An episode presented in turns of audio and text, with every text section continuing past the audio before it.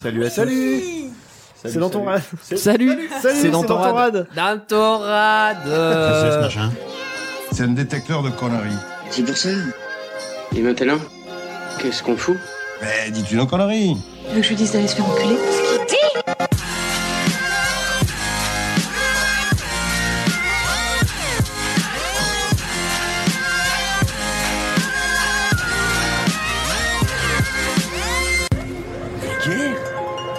Je trouve ça vulgaire Oui, je trouve ça vulgaire. Bonjour et bienvenue pour ce nouvel épisode de Pardon Maman, le podcast de vulgarisation qui traite des petits et des grands sujets pour les rendre les plus vulgaires possibles. Aujourd'hui, avec moi pour vous divertir, j'ai une fine équipe, à commencer par Juan. Coucou Comment ça va Ça va extrêmement bien. Ah, tu la pêches. Oui, très bien. Bon, on est dans les plus longs jours de l'année, donc c'est formidable. On enregistre alors qu'il fait jour, ce qui est quand même assez rare. Qui fait jour, qui fait chaud, qui fait beau, On adore la lumière n'est-ce et pas la vitamine D. très, euh, très agréable.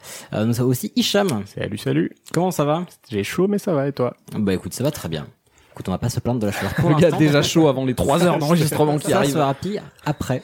Euh, nous avons aussi Camille, Hey euh, qui est une fière, comment dire, euh, supportrice du euh, Caliminog. FC, euh, FCFC, le Franche-Comté FC. Oui, absolument.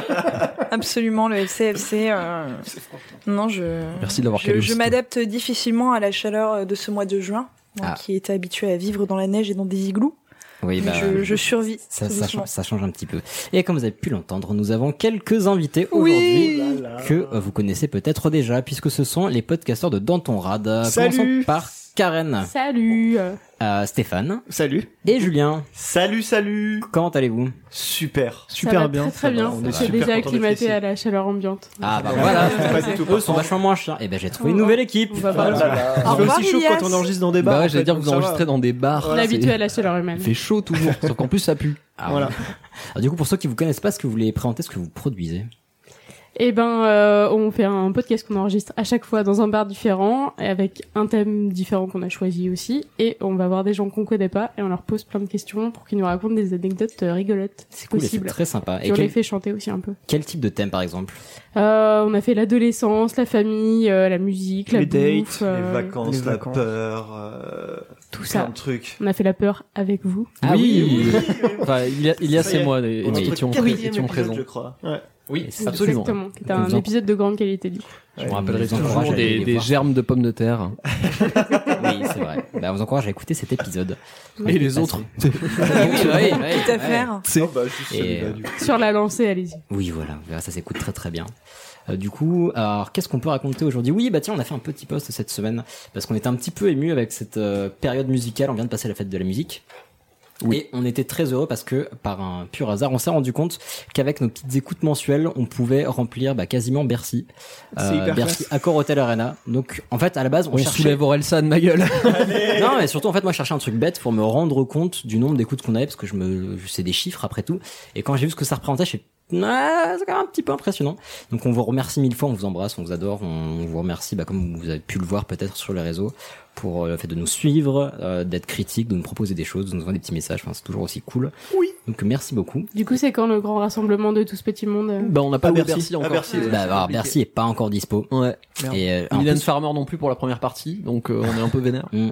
Bah, on attend qu'elle soit dispo. On attend une Ouais. réponse. Mais bientôt, bientôt. Pas en mensuel, par contre, je pense. Mais, euh, Ce serait hyper stylé d'enregistrer un podcast à Bercy tous les mois. Non ça serait super cher aussi.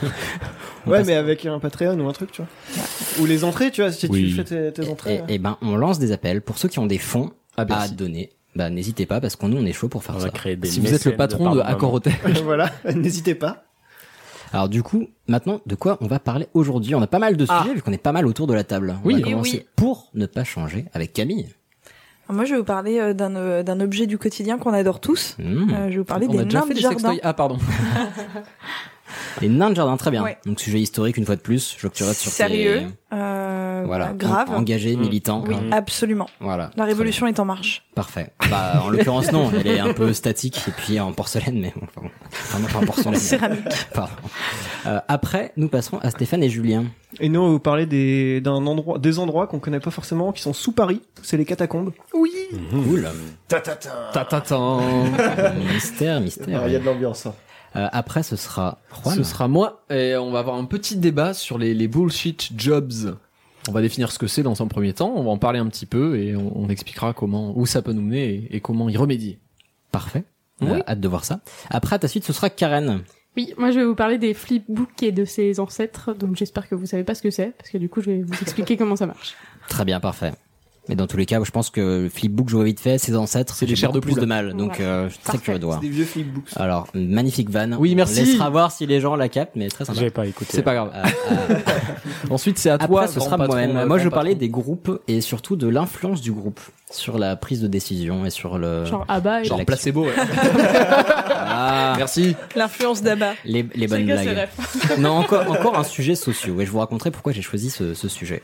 Et après, ce sera à Hicham et Ichouchou On pour finit finir. en beauté avec un petit quiz et pour rester dans cette période euh, où on f- vous bouffez du foot euh, On bêche beaucoup. le jardin. H24 euh, pendant euh, déjà une semaine aujourd'hui, donc deux semaines quand vous écouterez cet Du coup, on épisode-là. s'en met une couche. Ça sera voilà, Voilà. un quiz de foot. Désolé. Bah, euh, ne t'excuse pas. Beaucoup de gens aiment le foot. Ah, Oui. Bah, moi. qui Et, écoute. et vous pourrez voir qu'on est bon ni, enfin en tout cas pour ma part, ni en cinéma, ni en rock, ni en foot. Faut bien avoir des défauts. Euh, du coup, ne commencerions pas par Camille. Eh Et merci. Commencerions. Allez. C'est votre petit jardin secret. C'est pas joli, joli, hein, c'est moche. Vous allez à Jardiland, rayon 20 de jardin, c'est ouvert le dimanche.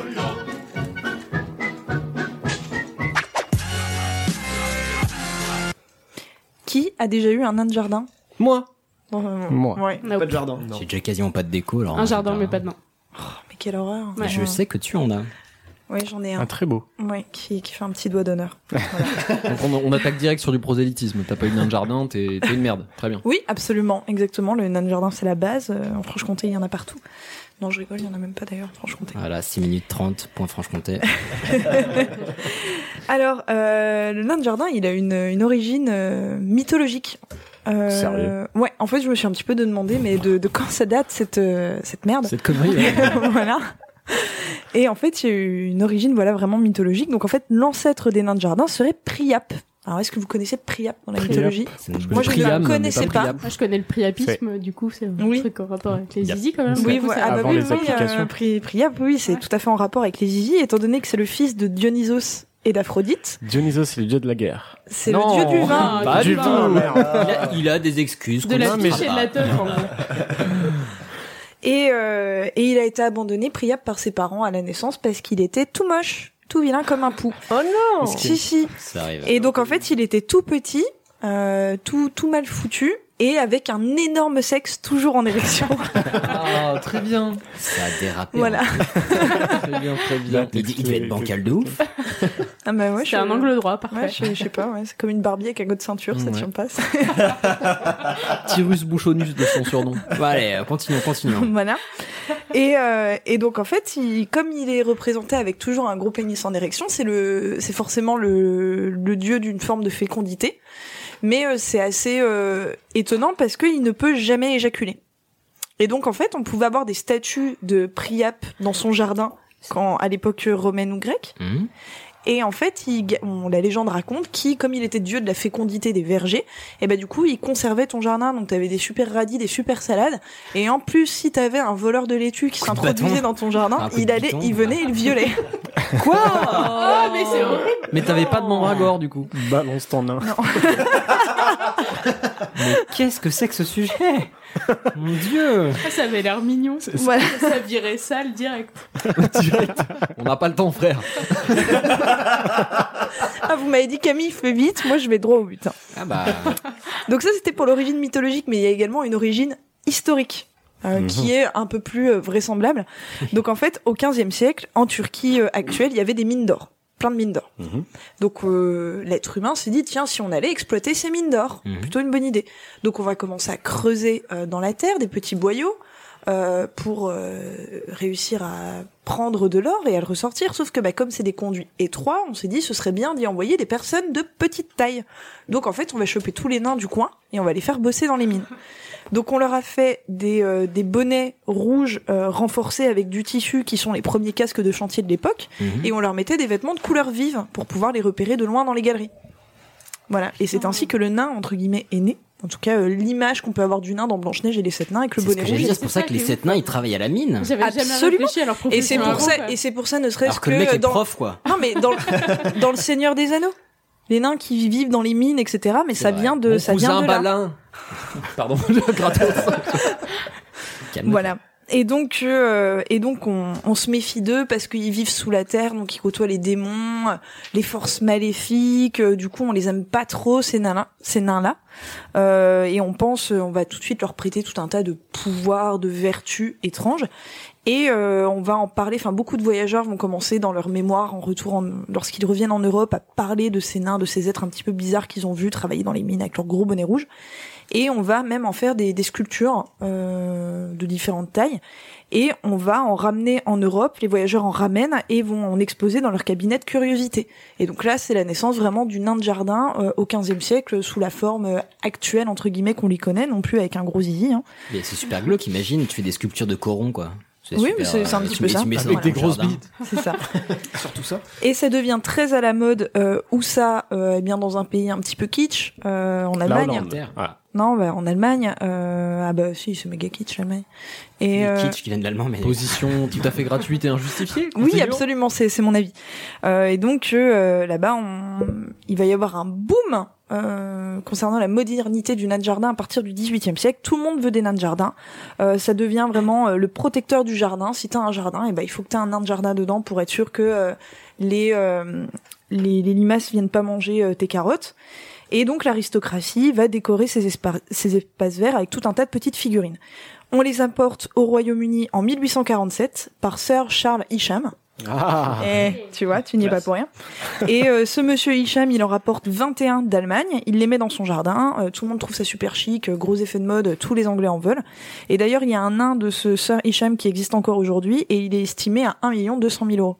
Donc euh, le nain de jardin, Ouais. ça rapporte du flouze quand même. Ouais, coup de sœur et chouchou. euh, Mm. exactement. Sacré bise. Et donc l'Allemagne, c'est vraiment la mère patrie du nain de jardin, et c'est étonnant une fois de plus. Euh, donc on y ouvre la toute première manufacture au monde de nains de jardin en 1872, et encore aujourd'hui, cette usine est la première usine à fabriquer des, des nains de jardin, en tout cas celle qui en fabrique le plus grand nombre. Euh, il, y, Non, non, mais Non, je- d'accord. je suis, je suis. il y aurait 27 millions de nains de jardin en Allemagne. Ouais, et il y, aurait, Pourquoi Énorme. il y aurait des nains dans un jardin sur six en Allemagne. C'est des malades. Vache. Bah non, mais ils sont kitsch, hein, vous voyez. Après, vous me dites, oh, pourquoi, pourquoi Bah voilà, preuve en est. Les, les chiffres parlent d'eux-mêmes. Et donc, euh, l'Allemagne est le premier pays producteur de nains de jardin aujourd'hui, étant donné qu'ils produisent 2 millions de statuettes par an, et plus de 50% de cette production part au Japon et aux États-Unis. Au Japon. Voilà. Et oui, voilà, faut croire que les... les- Ils ont des Les Japonais jardins sont aussi. Férus de, de, de nains de jardin. Exactement, donc vous voyez bah, je qu'en vois fait, pas trop le- ça dans un beau jardin japonais, tu Non. vois. Ouais, Un c'est nain de vrai. jardin avec un gros nez rouge de, de, de Pardieu au milieu, tu vois. Donc vous voyez, le, le nain de jardin, c'est tout un...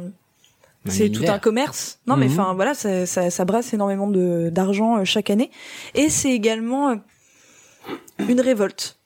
Euh, non, si, c'est- si, si, c'est un engagement. Pour les auditeurs qui ne, voient pas, qui ne le voient pas, la façon dont tu le dis, ça sent la connerie à Ah, plein nez. Non, non, non, non, non, non, c'est un engagement Hmm. euh, pour plusieurs choses. Il y a euh, un professeur et docteur en analogie. euh, Est-ce que t'es en qui, train de te 1900 payer nos gueules Non, c'est vrai. En analogie. En 1980, en Suisse, donc ce monsieur, il s'appelle Fritz Friedman, euh, va fonder l'association internationale de protection des nains de jardin. Et donc en fait, euh, il cherche à protéger les nains de jardin. Mais de Et- quoi Ah bah de, des mauvais traitements qu'on peut leur réserver. Ok. Oh, Il y a des mecs et des pervers pour cette Et euh, par exemple, il a intenté un procès ces dernières années contre un type euh, qui avait fabriqué des nains, euh, tu sais, avec des couteaux plantés, des trucs comme ça et tout. Et, euh, et puis qu'il les mettait euh, dans les foires, enfin qu'il les vendait, qu'il se faisait son petit business avec. Et euh, ce mec, bah, il a été poursuivi en justice. C'est n'importe quoi. Je m'en grâce, à suis. l'asso- grâce à Je sais que l'asso- c'est connerie. grâce à l'association internationale de protection des nains de jardin. Voilà. Incroyable. Il y a Et, vraiment qui ont du temps libre. et euh, comme je sais qu'autour de cette table, vous êtes tous des personnes intègres et engagées, Qui n'ont Euh, pas de jardin. moi je voulez vous donner. invite. Non, moi je vous invite à rejoindre le FLNJ. oui, alors Ah, le ça. FLN, ouais, je non, connais. non. J'aurais du mal à dire Ah, que je fais partie du Libération nationale. FLNJ. Ouais, c'est le c'est le Front de libération des nains de jardin. euh, qui a été fondée en 1996. Et donc, c'est une association qui existe réellement et qui a pour but, qui a pour but de rendre la liberté des nains de jardin en, li- en les libérant des jardins et en les emmenant dans leur milieu naturel. C'est quoi le milieu naturel qui est genre l'eau Forêt, clairière. Pénis en érection. Donc en Tu fait, arrêtes, bah, ouais. si vous possédez un nain de jardin, vous n'êtes pas à l'abri un matin de vous réveiller, de constater qu'il n'y a plus votre nain de jardin et de trouver un mot euh, du FLNJ dans votre boîte aux lettres. Euh, Le et prochain donc ils font sera des- ton non, fils. ils font des petites lettres où ils se présentent, où ils expliquent pourquoi ils font ça, mais ils sont quand même plutôt cool parce qu'ils vous disent où est-ce qu'ils ont mis euh, votre nain et donc Ah. vous pouvez aller le récupérer. Donc la, bla- la voir comment voilà. il- voir comment il s'épanouit. La blague euh, s'arrête là. elle est l'observer dans son milieu naturel, du coup. Exactement. C'est Mais bien- c'est bien plus ça a été fondé en 96 et juste pour l'année 97, on estime que le, le FLNJ a libéré plus de 450 nains de jardin. Je trouve ça plutôt énorme. Libérer, c'est voler en fait le mot que tu cherches. Mais est-ce qu'ils font des actions de masse, genre ils disent, ce soir on ratisse un quartier Oui. et on- Non, non, mais il y a, il y a régulièrement des, des hangars. Je crois que c'était un hangar dans l'Essonne où la police a retrouvé 185 nains. euh, Enfin, c'est non. C'était une mais grosse stuff, en fait. C'est des C'était trucs de dingue. organisé, parce que même- Vandalisme. Et donc, en 2006, euh, sur le site du FLNJ qui n'existe plus aujourd'hui, malheureusement, ça, c'est- ça a fermé, euh, et le site indiquait qu'il y avait eu 1086 membres actifs euh, en Europe. Dans le, dans le réseau. En plus, c'était international. Et, et oui. et qu'ils ont libéré 4296 nains de jardin en 10 ans. Ah, C'est beau. Et donc, euh, jusqu'à peu, il y a un mouvement de résistance aussi qui tenait tête aux esclavagistes des nains, euh, qui, qui n'existe plus depuis trois ans. Attends, attends, mais des nains, des vrais nains ou pas des vrais nains Ah. non, des nains de jardin. tout ça. C'est le. la- un truc, vous avez échangé au corps. Je suis tellement content de ne pas avoir choisi ce sujet. C'est la LRNDJ, la Ligue révolutionnaire des nains de jardin. Mais du- à leur tête, ils ont un nain de jardin. Mais ou- sauf que eux, ils ne rendent, ils ne rendent pas les nains de jardin à leurs propriétaires. Donc Ah. là, pour le coup, c'est du vrai vol, euh, voilà. Ouais, ils leur donnent un vrai travail et puis qu'ils puissent vivre, euh, subvenir à leurs besoins. quoi. Mm, bah Oui, bah oui, mais bon. Alors, notons toutefois pour conclure que retirer un nain du jardin de son propriétaire peut vous coûter très cher. En 2008, en Franche-Comté, au Russet, un homme de so- un homme de 65 ans a été arrêté et condamné à 300 euros d'amende et deux mois de prison avec sursis pour le vol de six nains de jardin. Deux pour six. Ouais. Ouais, par Deux mois. mois. C'est énorme. Il y a, Deux mois, ouais. il y a C'est France énorme. Inter qui a appelé, ils veulent qu'on leur rende Alison Wheeler par contre. Mais en fait, les mecs, ils blaguent ni d'un côté ni de l'autre, quoi. C'est-à-dire Oui, que- c'est voilà. Euh, mais après, il paraît que ça coûte une blinde un vrai nain de jardin. Moi, je me suis jamais renseignée, mais il paraît que C'est si la tu veux un folie. beau nain de jardin, Parce qu'il y euh, en Fait à a la des main. sympa Ah, et en tout, en marbre vraie et tout, céramique et tout. euh, non, c'est de la céramique, s'il te plaît. et bah, euh, bah, apparemment, ça coûte vraiment très très cher. D'accord. Voilà. Mais le mec, euh, en fait, qui les a, qui les a volés, les six nains de jardin, il était un petit peu con parce qu'il les a volés genre euh, à mèche. Les francs comtois me comprendront. À Mèche. Il les a volés à mèche et il les a mis dans son jardin au russet et il Ah, les c'est a juste sale. un petit peu repeints. C'est Voilà. sale. De quoi le C'est mèche sale, et le la russet Merci. Oh, oui. Bref, voilà, c'est tout pour moi. J'espère que vous aurez appris plein de trucs. Absolument. Anecdote.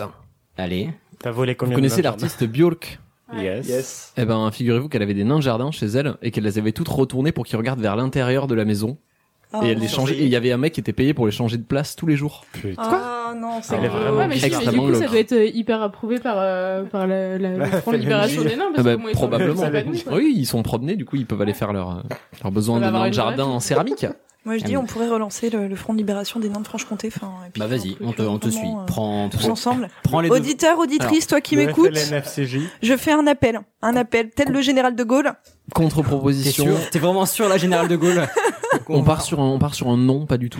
On refait sa discographie maintenant, Général de Gaulle, ou on attend pour plus tard Parce que c'était pas forcément ouf. Si on laissait plutôt la main à Julien et Stéphane. On va être obligé de passer par derrière. Tu sais, par ce tunnel tout sombre qui sent pas très bon. Arrête tout noir Il y a plus de 300 km de galeries juste sous nos pieds. J'avoue que On est- le on passer est- par derrière, j'y ai pas pensé. On est, on, on est dans du bon goût du début à la fin. Excusez-moi, vous Super êtes Franck jingle. Dubosc. Et moi qui fais un putain de sujet de sociaux. À vous de jouer, les amis. Ce jingle était parfait. Alors, nous, c'est vrai qu'on on a, on a cherché un sujet euh, pour, pour vous plaire aujourd'hui. Alors, on a longtemps cherché sur la Franche-Comté, malheureusement. Y a avec rien à Stéphane, dire, hein. On y connaissait C'est que vraiment dalle, rien. vraiment que dalle. Mais vraiment, on a, on a tout donné. hein. Mais vraiment, euh, on, s- on sait pas comment tu fais. c'est- Merci quand même, le Les mecs peuple, sont parisiens, euh, fallait franco-comtois. pas en attendre beaucoup. bah, c'est ça. Mais justement, du coup, nous, on est resté sur Paris. On est resté sur Paris et on s'est dit que, bah, on connaissait sûrement. euh, Sous Paris. J'allais j'allais y venir. Tu as oui. niqué sa blague. Désolé. Non, mais en tout cas, voilà, on connaissait sûrement pas mal euh, le dessus de Paris, mais peut-être pas beaucoup le dessous de Paris. Et donc, on s'est dit, bah euh, voilà, pourquoi pas un, un sujet sur les catacombes de Paris. Alors, d'ailleurs, les, les- les catacombes de Paris, euh, en fait, c'est un abus de langage. Les catacombes de Paris ne sont pas à l'origine des catacombes. Alors, on va juste expliquer un tout petit peu euh, euh, pourquoi et, et l'historique de ces catacombes. À l'origine, ce sont des carrières. Donc les carrières qui ont pe- permis, entre autres, de construire Notre-Dame de Paris, le Louvre et Tous plein les grands d'autres bâtiments, euh, qui sont voilà. dans Paris. En fait, Plein en de- gros, ils, plein ont, de ju- grands ils ont juste mouvements. enlevé de la pierre pour construire des trucs, ce qui au final a fait des, euh, Des galeries, voilà. Des galeries en dessous, Exactement. ouais. Ils ont Exactement. envoyé des Car- Alors ça, je sais pas. Ça, je, je sais pas, ouais. Sûrement, il devait y avoir des Il devait, noms, il devait y avoir des trucs. euh, ouais. c'est Mais en tout cas, les, les carrières à Paris, oui. Euh, C'est quoi les carrières Une, carrière, une c'est- carrière, c'est commence un- à travailler, C'est là où tu mines, là où tu Voilà, récupères un endroit où matériau. tu récupères des matériaux, euh, là, en De- de la l'occurrence. pierre, Du de la pierre, ouais. D'accord, du Ouais. coup, c'est, on allait chercher sous Paris de- du calcaire. Ok. Pour euh, construire, D'accord, ok. bah, Ah, du coup, les, les grands C'est- bâtiments. C'est comme une forêt, mais pour les cailloux. D'accord, Et sous la, sous la terre. c'est une super métaphore. Ouais, c'est vrai, c'est vrai. Voilà. Merci Pierre C'est vrai. Castor. Ça me fait plaisir. Alors les, les carrières dans Paris, elles ont ex- elles existent en réalité depuis très très longtemps. On peut on peut remonter à à l'époque euh, de de euh, à l'é- enfin de Lutèce euh, où on- il y avait des, Le des Moyen carrières à Âge. ciel ouvert à l'époque. euh, qui étaient euh, qui, qui étaient utilisées pour construire des trucs euh, sur l'île de la Cité, voilà, enfin au centre de Paris. Et en fait, plus le, les, les techniques ont avancé, plus on a, enfin les carrières ont changé en fait. C'était plus des carrières à ciel ouvert, mais on allait directement chercher euh, les roches sous terre. Donc alors je Sous sais le pas, bâtiment concerné. pas, pas forcément sous le bâtiment concerné, mais en tout cas on creusait un petit tunnel euh, vertical. Parce qu'en fait, pour aller chercher la couche de calcaire qui est assez basse, ça Ouais. Ah, voulait dire qu'il fallait euh, Allez. dégommer Ouais, tout le fallait- tout le fallait tout le tellement haut. enlever de trucs et que donc voilà, on a c'était trouvé beaucoup d'autres trop techniques. coûteux. Donc du coup, hop, on allait directement chercher dans des dans des galeries. Alors après, les carrières de Paris, euh, à l'époque, Paris était beaucoup plus petit. Et donc en fait, c'était pas sous Paris. C'était à l'extérieur de Paris. À l'époque, c'était excentré, ouais. Et euh, petit à petit, malheureusement, on construit par-dessus. Ce qui fait que la plupart des entrées maintenant sont plutôt en, En péri- à ouais, pas en- l'extérieur, pas en quoi. pas en périphérie, périphérie, mais, mais, euh, plutôt sur les ouais. très 15e arrondissement, Ouais, et c'est ça, 14e. exactement, ouais. Quat- euh, 15e, ouais, 13, 14, 15e, essentiellement pour les- le réseau principal a- actuel, en tout cas. Euh, en tout cas, pour revenir juste à la définition aussi de, de catacombes, les catacombes, c'est un endroit euh, qui est construit et creusé pour y jeter des ossements. Aujourd'hui, on appelle donc les catacombes de Paris des catacombes parce que on y trouve des ossements, on y trouve des ossuaires. Attention. Mais à la base, alors, ouais, il y a Non, peut-être un... non, j'ai j'ai- j'ai rien dit. j'ai- Vas-y, Je me vas-y. permets pas d'intervenir. C'est pas mon sujet. Tu feras tes commentaires après. Tu- Mais tu peux, tu peux. Non, non, vas-y, vas-y, si t'as des précisions, vas-y. Non, mais je, suis- je suis pas, euh, je suis pas nécessairement euh, d'accord avec le terme catacombe. Enfin, le terme d'ossement. Enfin, quand tu regardes les, ca- les premières catacombes à Rome ou quoi, on Et n'y justement, mettait ouais. pas forcément euh, des gens à la toute toute base. On n'y enterrait pas forcément des morts Alors, au tout tout début. Moi, c'est ce que j'ai trouvé que Enfin, oui, justement les aujourd'hui, il y en catacombes a de Rome énormément, étaient en il y a réalité beaucoup de morts les dedans. seules vraies catacombes parce que on y a mis, enfin, elles ont, ça a été construit pour ça. C'est ce que j'ai. c'est Bah, les on, y, infos que on, y j'ai a, on y a mis des morts chrétiens, mais à la base, en fait, c'était euh, pour y faire euh, des offices religieux, mais ça s'est, enfin, ça s'est très vite enchaîné, effectivement, derrière, très rapidement, on s'est dit, bon, bah, tiens, vas-y, on va y mettre des gens, parce que de toute façon, t'avais Ça pas le pue, droit hein. d'enterrer les, non, t'avais pas, légalement, la Rome ne t'autorisait pas à mettre des gens dans la ville. Mais bref. On, on est sur du détail. Oui, absolument. C'est pour ça que je voulais C'est pas trop vieux. intervenir. Ah putain. Désolé. Oui, Philippe. Oui, ici votre voisin, euh, Philippe Digression. Oui, je sais. J'ai appelé pour vous dire que je crois que vous digressez. On a remarqué, ouais. Mais c'est la faute de Camille, comme d'hab. Faut qu'on déménage, hein. Au revoir, Philippe. Vraiment un tocard, ce voisin. Il se permet tout. La vraie. Reprends, Julien. En tout cas, voilà. Donc, le, le- le réseau de carrières parisiens s'est développé euh, sur des, des centaines d'années euh, pendant le Moyen Âge, euh, et ce jusqu'à jusqu'au au 18e siècle. Enfin, même du coup jusqu'à aujourd'hui, mais en tout cas au 18e siècle, il y a eu des, des- des changements importants. Puisque à ce moment-là, donc Paris commençait à, à s'étendre un petit peu, et en réalité certaines euh, rues parisiennes, donc il me semble que c'est le boulevard Malesherbes ou Ça va être dans ce coin-là, ouais. je crois, je crois que c'est ça, où en fait la- le, le boulevard s'était effondré. Euh, Sous les- Mmh. parce qu'il y avait un, carrément. un réseau comme un gruyère en dessous qui a. C'est ça, c'est ça. fragilisé, euh, Et donc ça s'était effondré et en fait le roi donc Louis XVI à l'époque c'était euh, enfin avait dit bon bah il va falloir euh, Renforcer tout ça, il les va mecs, falloir là. rempor- faut renforcer tout ça on peut pas laisser Paris dans cet état là peut-être que ça peut tomber n'importe quand n'importe où donc il faut euh, il faut cartographier tout Mhm. ça et donc Louis XVI à cette époque là a commencé la cartographie des des carrières de Paris donc qu'il a créé l'IGC, qui est l'Institut euh, géologique. Non, non. L'in- Euh, l'inspection générale des L'inspection carrières. générale des carrières, voilà, c'est ça. L'inspection générale des carrières, pardon, en 1777, euh, dont le premier était Guillaumeau, dont, dont j'ai oublié le prénom. Charles Axel Guillaumeau. Charles Axel Guillaumeau, Qui voilà, était le- le l'architecte du premier roi. inspecteur euh, principal euh, euh, Ah, des Camille. carrières, était l'architecte du roi. Et... Camille a l'air de dire ok, ok. Ouais. Ah Non, pas du tout. Non, non, non, j'ai J'ai mon écouté, ton. je fais, euh, Putain, d'accord, ok. putain, t'as- t'as l'air de dire ok, ok, très bien. Bah oui, voilà, je suis quoi. Et donc, ce qu'ils ont fait, c'est qu'ils se sont dit qu'il fallait construire des fondations sous les bâtiments pour euh, renforcer un petit peu euh, tout ce qui se passait au-dessus, parce que Paris était en train de s'étendre beaucoup, et donc ils se rendaient compte qu'en dessous c'était un gruyère et que ça tenait pas forcément. Donc, du coup, ils ont créé euh, plein de, de, de fondations pour les gros bâtiments. Et euh, la- les, les missions de, de cette euh, de, de l'inspection générale des carrières au début étaient donc d'abord de cartographier puisqu'en réalité Et après de renforcer. et après de renforcer et comme dans comme on l'a entendu dans ton générique il y a 200 à 300 kilomètres de réseau aujourd'hui sous Paris et c'est énorme, Ah, c'est 300 monstrueux kilomètres, c'est énorme. c'est monstrueux Certains ne sont plus accessibles aujourd'hui. Certains sont plus accessibles, Alors, mais- sont bouchés, Ouais. évidemment. Justement par l'inspection générale des carrières qui existe toujours, euh, si je dis pas de conneries. Oui, bien Qui sûr, elle existe existe des carrières et qui s'occupe de, de condamner certaines parties euh, dangereuses. Ouais, ouais, bah, qui existera toujours aussi tant que tant qu'on construira des trucs au-dessus et que ça risque de s'effondrer en fait. Donc, et tant euh, qu'on ira faire des teufs en dessous. qu'on- Exactement. Euh, en tout cas, euh, donc peu, peu après la création de l'inspection générale des carrières, on s'est aussi rendu compte d'un autre problème euh, à Paris à l'époque, c'est que les cimetières parisiens commençaient à être surpeuplés. Donc un des, des cimetières principaux, c'était le cimetière des Saints Innocents, qui est actuellement euh, à la Plein place milieu du- des Halles. Au plein milieu des Halles. Enfin, c'est, c'est Fontaine. aujourd'hui c'est de la, À gauche la, du la- Lagos la- d'Or, la en fait. canopée et la Mm. et le, le jardin euh, Mandela là. Mhm. Euh, à cet endroit-là, il y avait un énorme cimetière qui d'ailleurs, euh, avec les années, puisqu'on commençait à entasser des corps, entasser, entasser, en fait, à force de retirer la terre, mettre des corps et remettre la terre par-dessus, il y avait une différence de niveau, je crois, de, de 2 mètres 50 entre l'intérieur du cimetière, donc l'intérieur des murs, et l'extérieur. Tellement on y avait entassé Mm-hmm. Ah, ça faisait des, une petite des- butte. Ah, ça faisait d'accord. une petite- Un bah, gros une petite butte. gratin avec les bords un peu. Voilà, exactement. Meilleure métaphore. Avec la béchamel et les cadavres. Oui, Voilà, euh, exactement. Et en tout cas, euh, Camille, Mais question j'ai, j'ai une... non, même pas. J'ai une anecdote précision. marrante. En fait, à cette époque-là, il y avait tellement de, de gens dans le cimetière. Enfin, c'était, il était tellement archi blindé cimetière, tu sais, qu'il y avait des éboulements de fausses communes dans les caves Ah. des gens qui Ah Ouais, habitaient justement, autour des dalles. justement, vous voulez ah, vous dire allez venir, l'anecdote pardon, dont on allait- excusez-moi. dont on allait Ah, parler, pardon. effectivement. Et justement, ben, je, je crois d'ailleurs que cette anecdote-là, en fait, c'est celle qui a déclenché le fait qu'on a décidé de vider euh, les cimetières Mhm. et de les mettre donc dans les carrières parisiennes. Ouais, pour vider, pour faire de la pour place. vider, faire de Ouais. la place et euh, Chez les- aussi assainir euh, con- un peu Paris parce que euh, mine Oui, de ça rien, devait- ça ça devait devait puer, être euh, de cracra, ouf je pour pense, les ouais. habitants autour. Et puis gagner un petit peu de place Et gagner euh, de la pour- place pour, pour aussi. faire donc des bâtiments, tout ça, parce que c'est vrai que dans, la dans place morte. à peu, à Puis peu faire la près tous canopée, les... quoi. Ah, quand même. oui, c'est ça. Un beau bâtiment. Non, mais à peu près dans, dans tous les dans tous les villages de France et de, et de Franche-Comté, en- à côté à côté des églises, il y a il y a toujours un cimetière. Aujourd'hui, d- au- à côté des églises parisiennes, il n'y a pas forcément du tout toujours un cimetière. Non, Donc, et c'est- Il y en a, il y en a même pas, je Jamais. crois. non, il y a crois, que. ouais. Non, il y en a, oui, il y en a même pas. Il y a, euh, Il y a des grands cimetières, mais il n'y a pas de cimetières. dans les grandes villes, en tout cas. Non, non, Non, bah là, ouais. on parle de Paris. Ah, compliqué.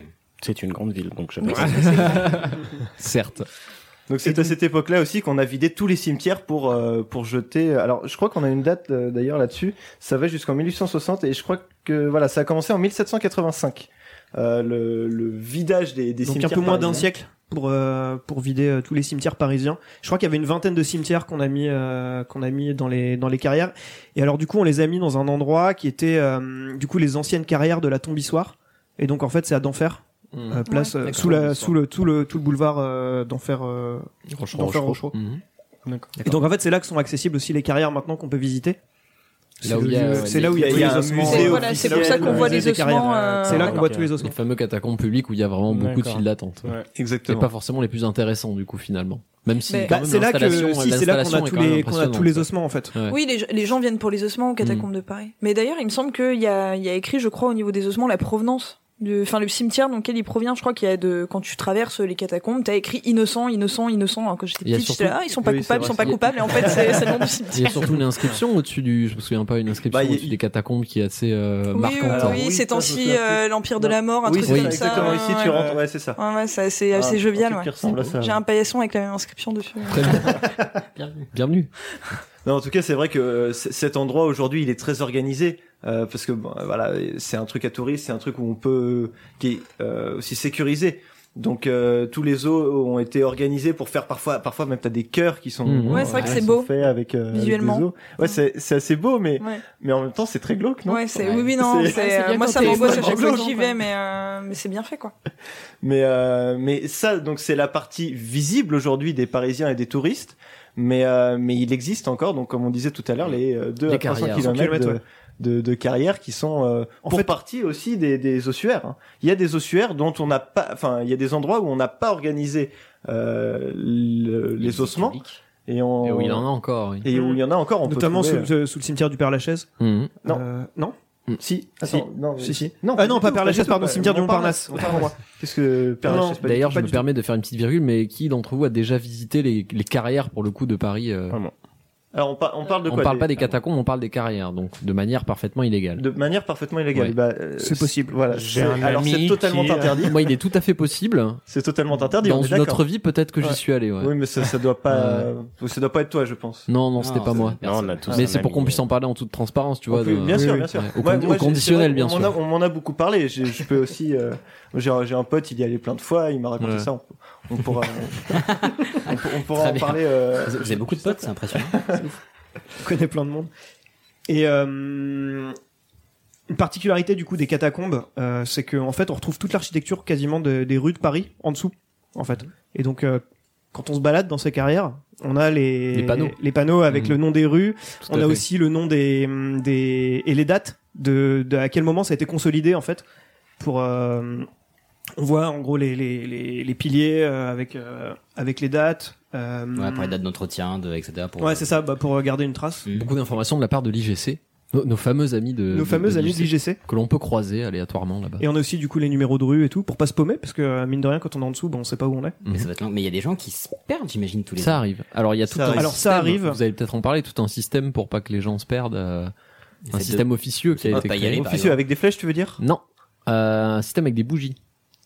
Alors C'est-à-dire non. Ah, je l'ai Alors pas je vous fais saisi, une mais- petite C'est pas virgule personne très y est allé, rapide vas-y, lorsque vas-y. les lorsque les carrières dans lesquelles je ne suis jamais allé euh, sont visitées euh, par par des par des gens. Une petite tradition veut qu'en fait lorsqu'on arrive dans une salle parce qu'elle est composée de plein de grandes salles, on laisse des bougies Mm. Oui, des, oui. des chauffe-plats allumés, ce qui permet à une personne qui serait perdue de voir que si elle arrive dans une pièce où les, les chauffe-plats sont encore allumés, ça veut dire qu'il y a des gens qui sont pas loin et donc elle peut peut-être crier pour dire euh, Eh, je suis un peu perdu machin et suivre les, les pièces dans lesquelles il y a de la lumière ou des bougies fraîches pour retrouver son chemin ou retrouver des gens qui l'aideront à sortir.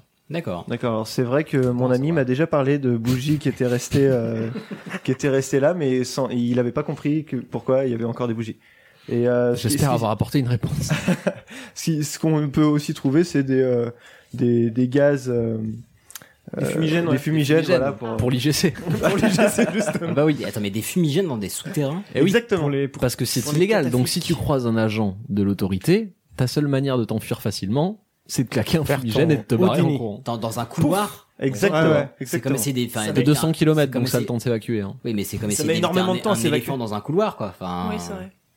Mais c'est Non, mais illégal à cause de la, dangereux- de la Oui. dangerosité, en Oui, fait, oui, oui, essentiellement, oui, c'est oui, ça oui, oui, oui. D'accord. Et surtout qu'il peut y avoir aussi encore, peut-être plus maintenant, mais des risques Il d'eff- y a des d'éboulement, risques il y a des d'éboulement. il y a Oui, des des endroits- thermales des aussi. endroits, quand Il même. y a Des Bien endroits sûr, qui sont hyper bas, on peut se taper la Ce tête. qu'on appelle euh, des chatières, en fait, des espèces de petites gorges où tu dois passer en mode spéléo et qui sont quand même assez dangereuses. Il y a aussi des endroits qui sont inondés, ce qui peut être aussi assez Oui, mais dangereux. j'ai ouais, ouais, j'ai j'ai une amie qui a failli y aller plusieurs fois et, elle, euh, et quand- a chaque fois failli quand y on lui aller. a fait les topos et puis sachant qu'elle est claustrophobe, elle a dit non, vas-y, c'est mort, mais euh, mais mais voilà, elle avait. Je crois que je la connais, ouais. Et euh, du coup, qu'est-ce qu'on trouve sous, euh, sous Paris En fait, il y a des énormes salles aussi. Euh, on a. Hop Je change de papier. On a euh, un bunker. On a. euh, Ah ouais des... Ça, ce sont les choses qu'on y trouve encore Un aujourd'hui. bunker C'est-à-dire allemand, que- ouais. Là, en fait, les, les catacombes ont, ont vraiment vécu euh, de- depuis cette époque-là, depuis l'époque dont, dont on parle, donc euh, de 1777 essentiellement. Euh, il s'y est passé plein de choses. Il y a eu, il y a eu une époque révolutionnaire où il y avait des, des plein de, de sculptures qui, qui ont été euh, mises là-dessous et qui ont été détruites euh, par les par les ré- enfin. Les sculptures d- à la base étaient euh, royalistes et donc les révolutionnaires ont tout détruit. Il fallait absolument qu'il reste plus rien. Oh les vilains. Les vilains, les salauds. Euh, et, et en fait, bon, il s'est passé plein de choses. Il y a eu, il y a eu des, des brasseries, il y a eu des, euh, Ah oui. il y a eu, Ah, euh, génial. il y a eu, bordels. donc, pen- pendant la guerre, on- comme disait Stéphane, il y a eu un bunker allemand donc, qui est encore aujourd'hui. Histoire de voir l'ennemi venir de loin. Avec des nains de jardin Ça donnait une bonne vue sur l'horizon. Ils savaient décorer avec des nains de jardin dans les couloirs. C'est ça. il y avait des abris tout simplement anti-aériens. On y a mis des des postes de, de communication aussi. Il y avait euh, le téléphone est passé par là euh, à, à certaines Oui, c'est époques. malin. En fait, aujourd'hui, maintenant qu'on manque de place, on pourrait vachement s'en servir pour faire des trucs, en fait, faire passer de, Ouais. je sais pas, des choses. euh. Au détail près que si tu voulais le faire aujourd'hui, du coup, il faudrait réellement tout fermer Mmh. suffisamment bien et être sûr que sur 200 km de galerie, tu couvres tout et que Ouais, personne va venir. euh, c'est voilà. vrai, ouais. C'est un peu le, c'est un, c'est un peu. un souci aujourd'hui. Parce que c'est vraiment, on- c'est vrai qu'on en parlait vite fait de la distance, mais c'est vraiment pas profond. Hein.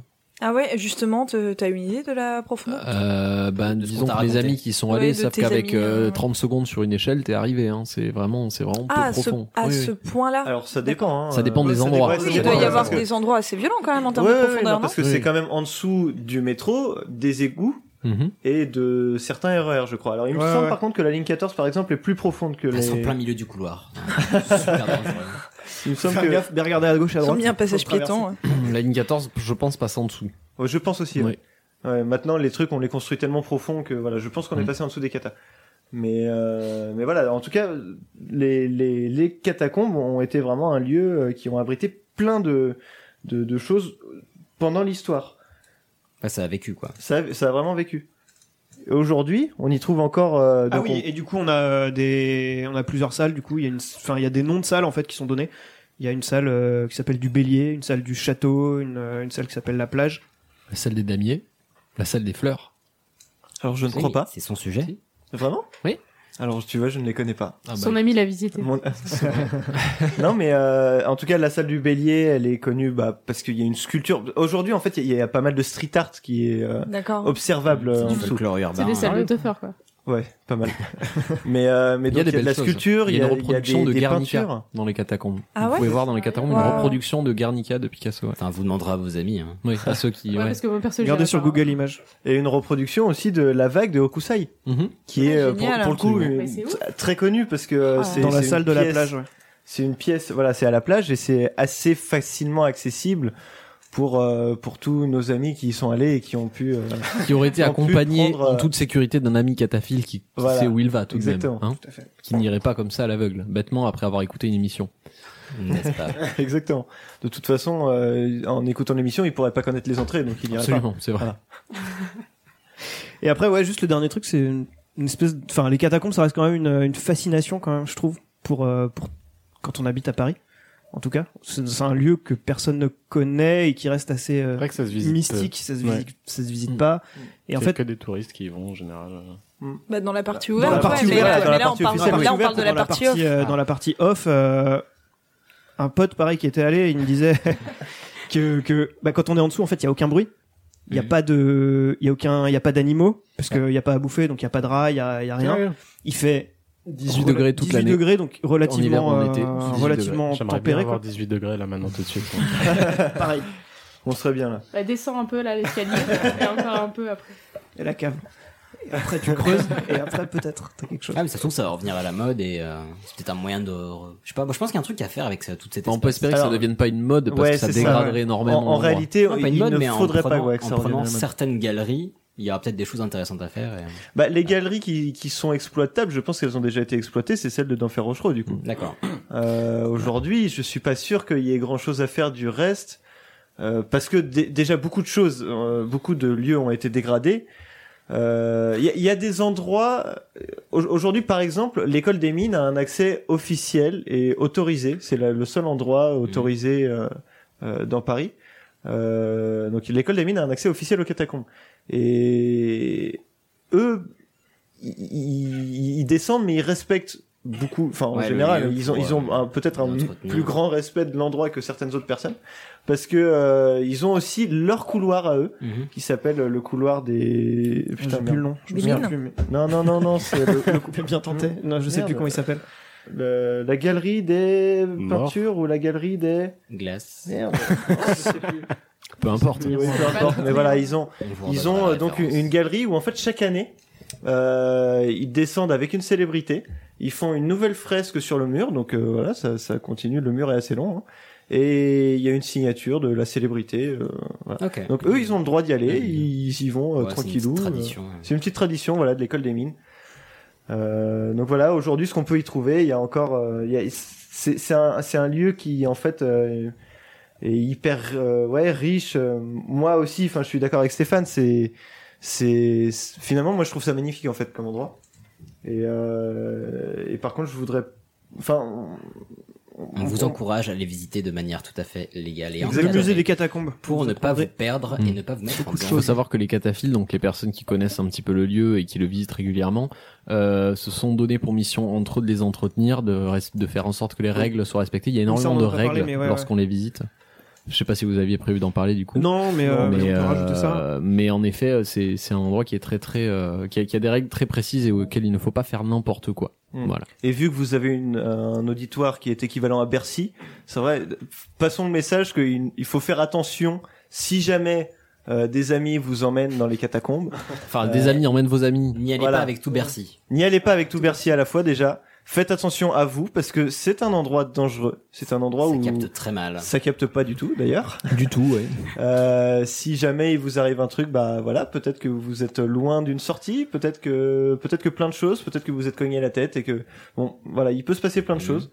Euh, c'est un endroit aussi qu'il faut respecter parce qu'il y a des, des vraies parties historiques et euh, et d'autres parties juste très belles et voilà fa- faites-y attention descendez si vous le faites avec du bon matériel pas forcément avec des lumières de téléphone portable comme malheureusement on en trouve sur certaines vidéos Mhm. parfois en ce moment Euh, voilà faites euh, attention au lieu si, si jamais vous vous y descendez c'est un très beau message oui tu avais quelque Non, chose c'est à bon, rajouter moi, Stéphane c'est parfait. Parfait. Voilà. Merci, Bah, Merci pour ce beaucoup, sujet, messieurs. ouais. Très Merci pour ces intéressant. Carrément. recommandations et toutes ces petites, Et euh, merci à vos amis qui sont très renseignés aussi. hein.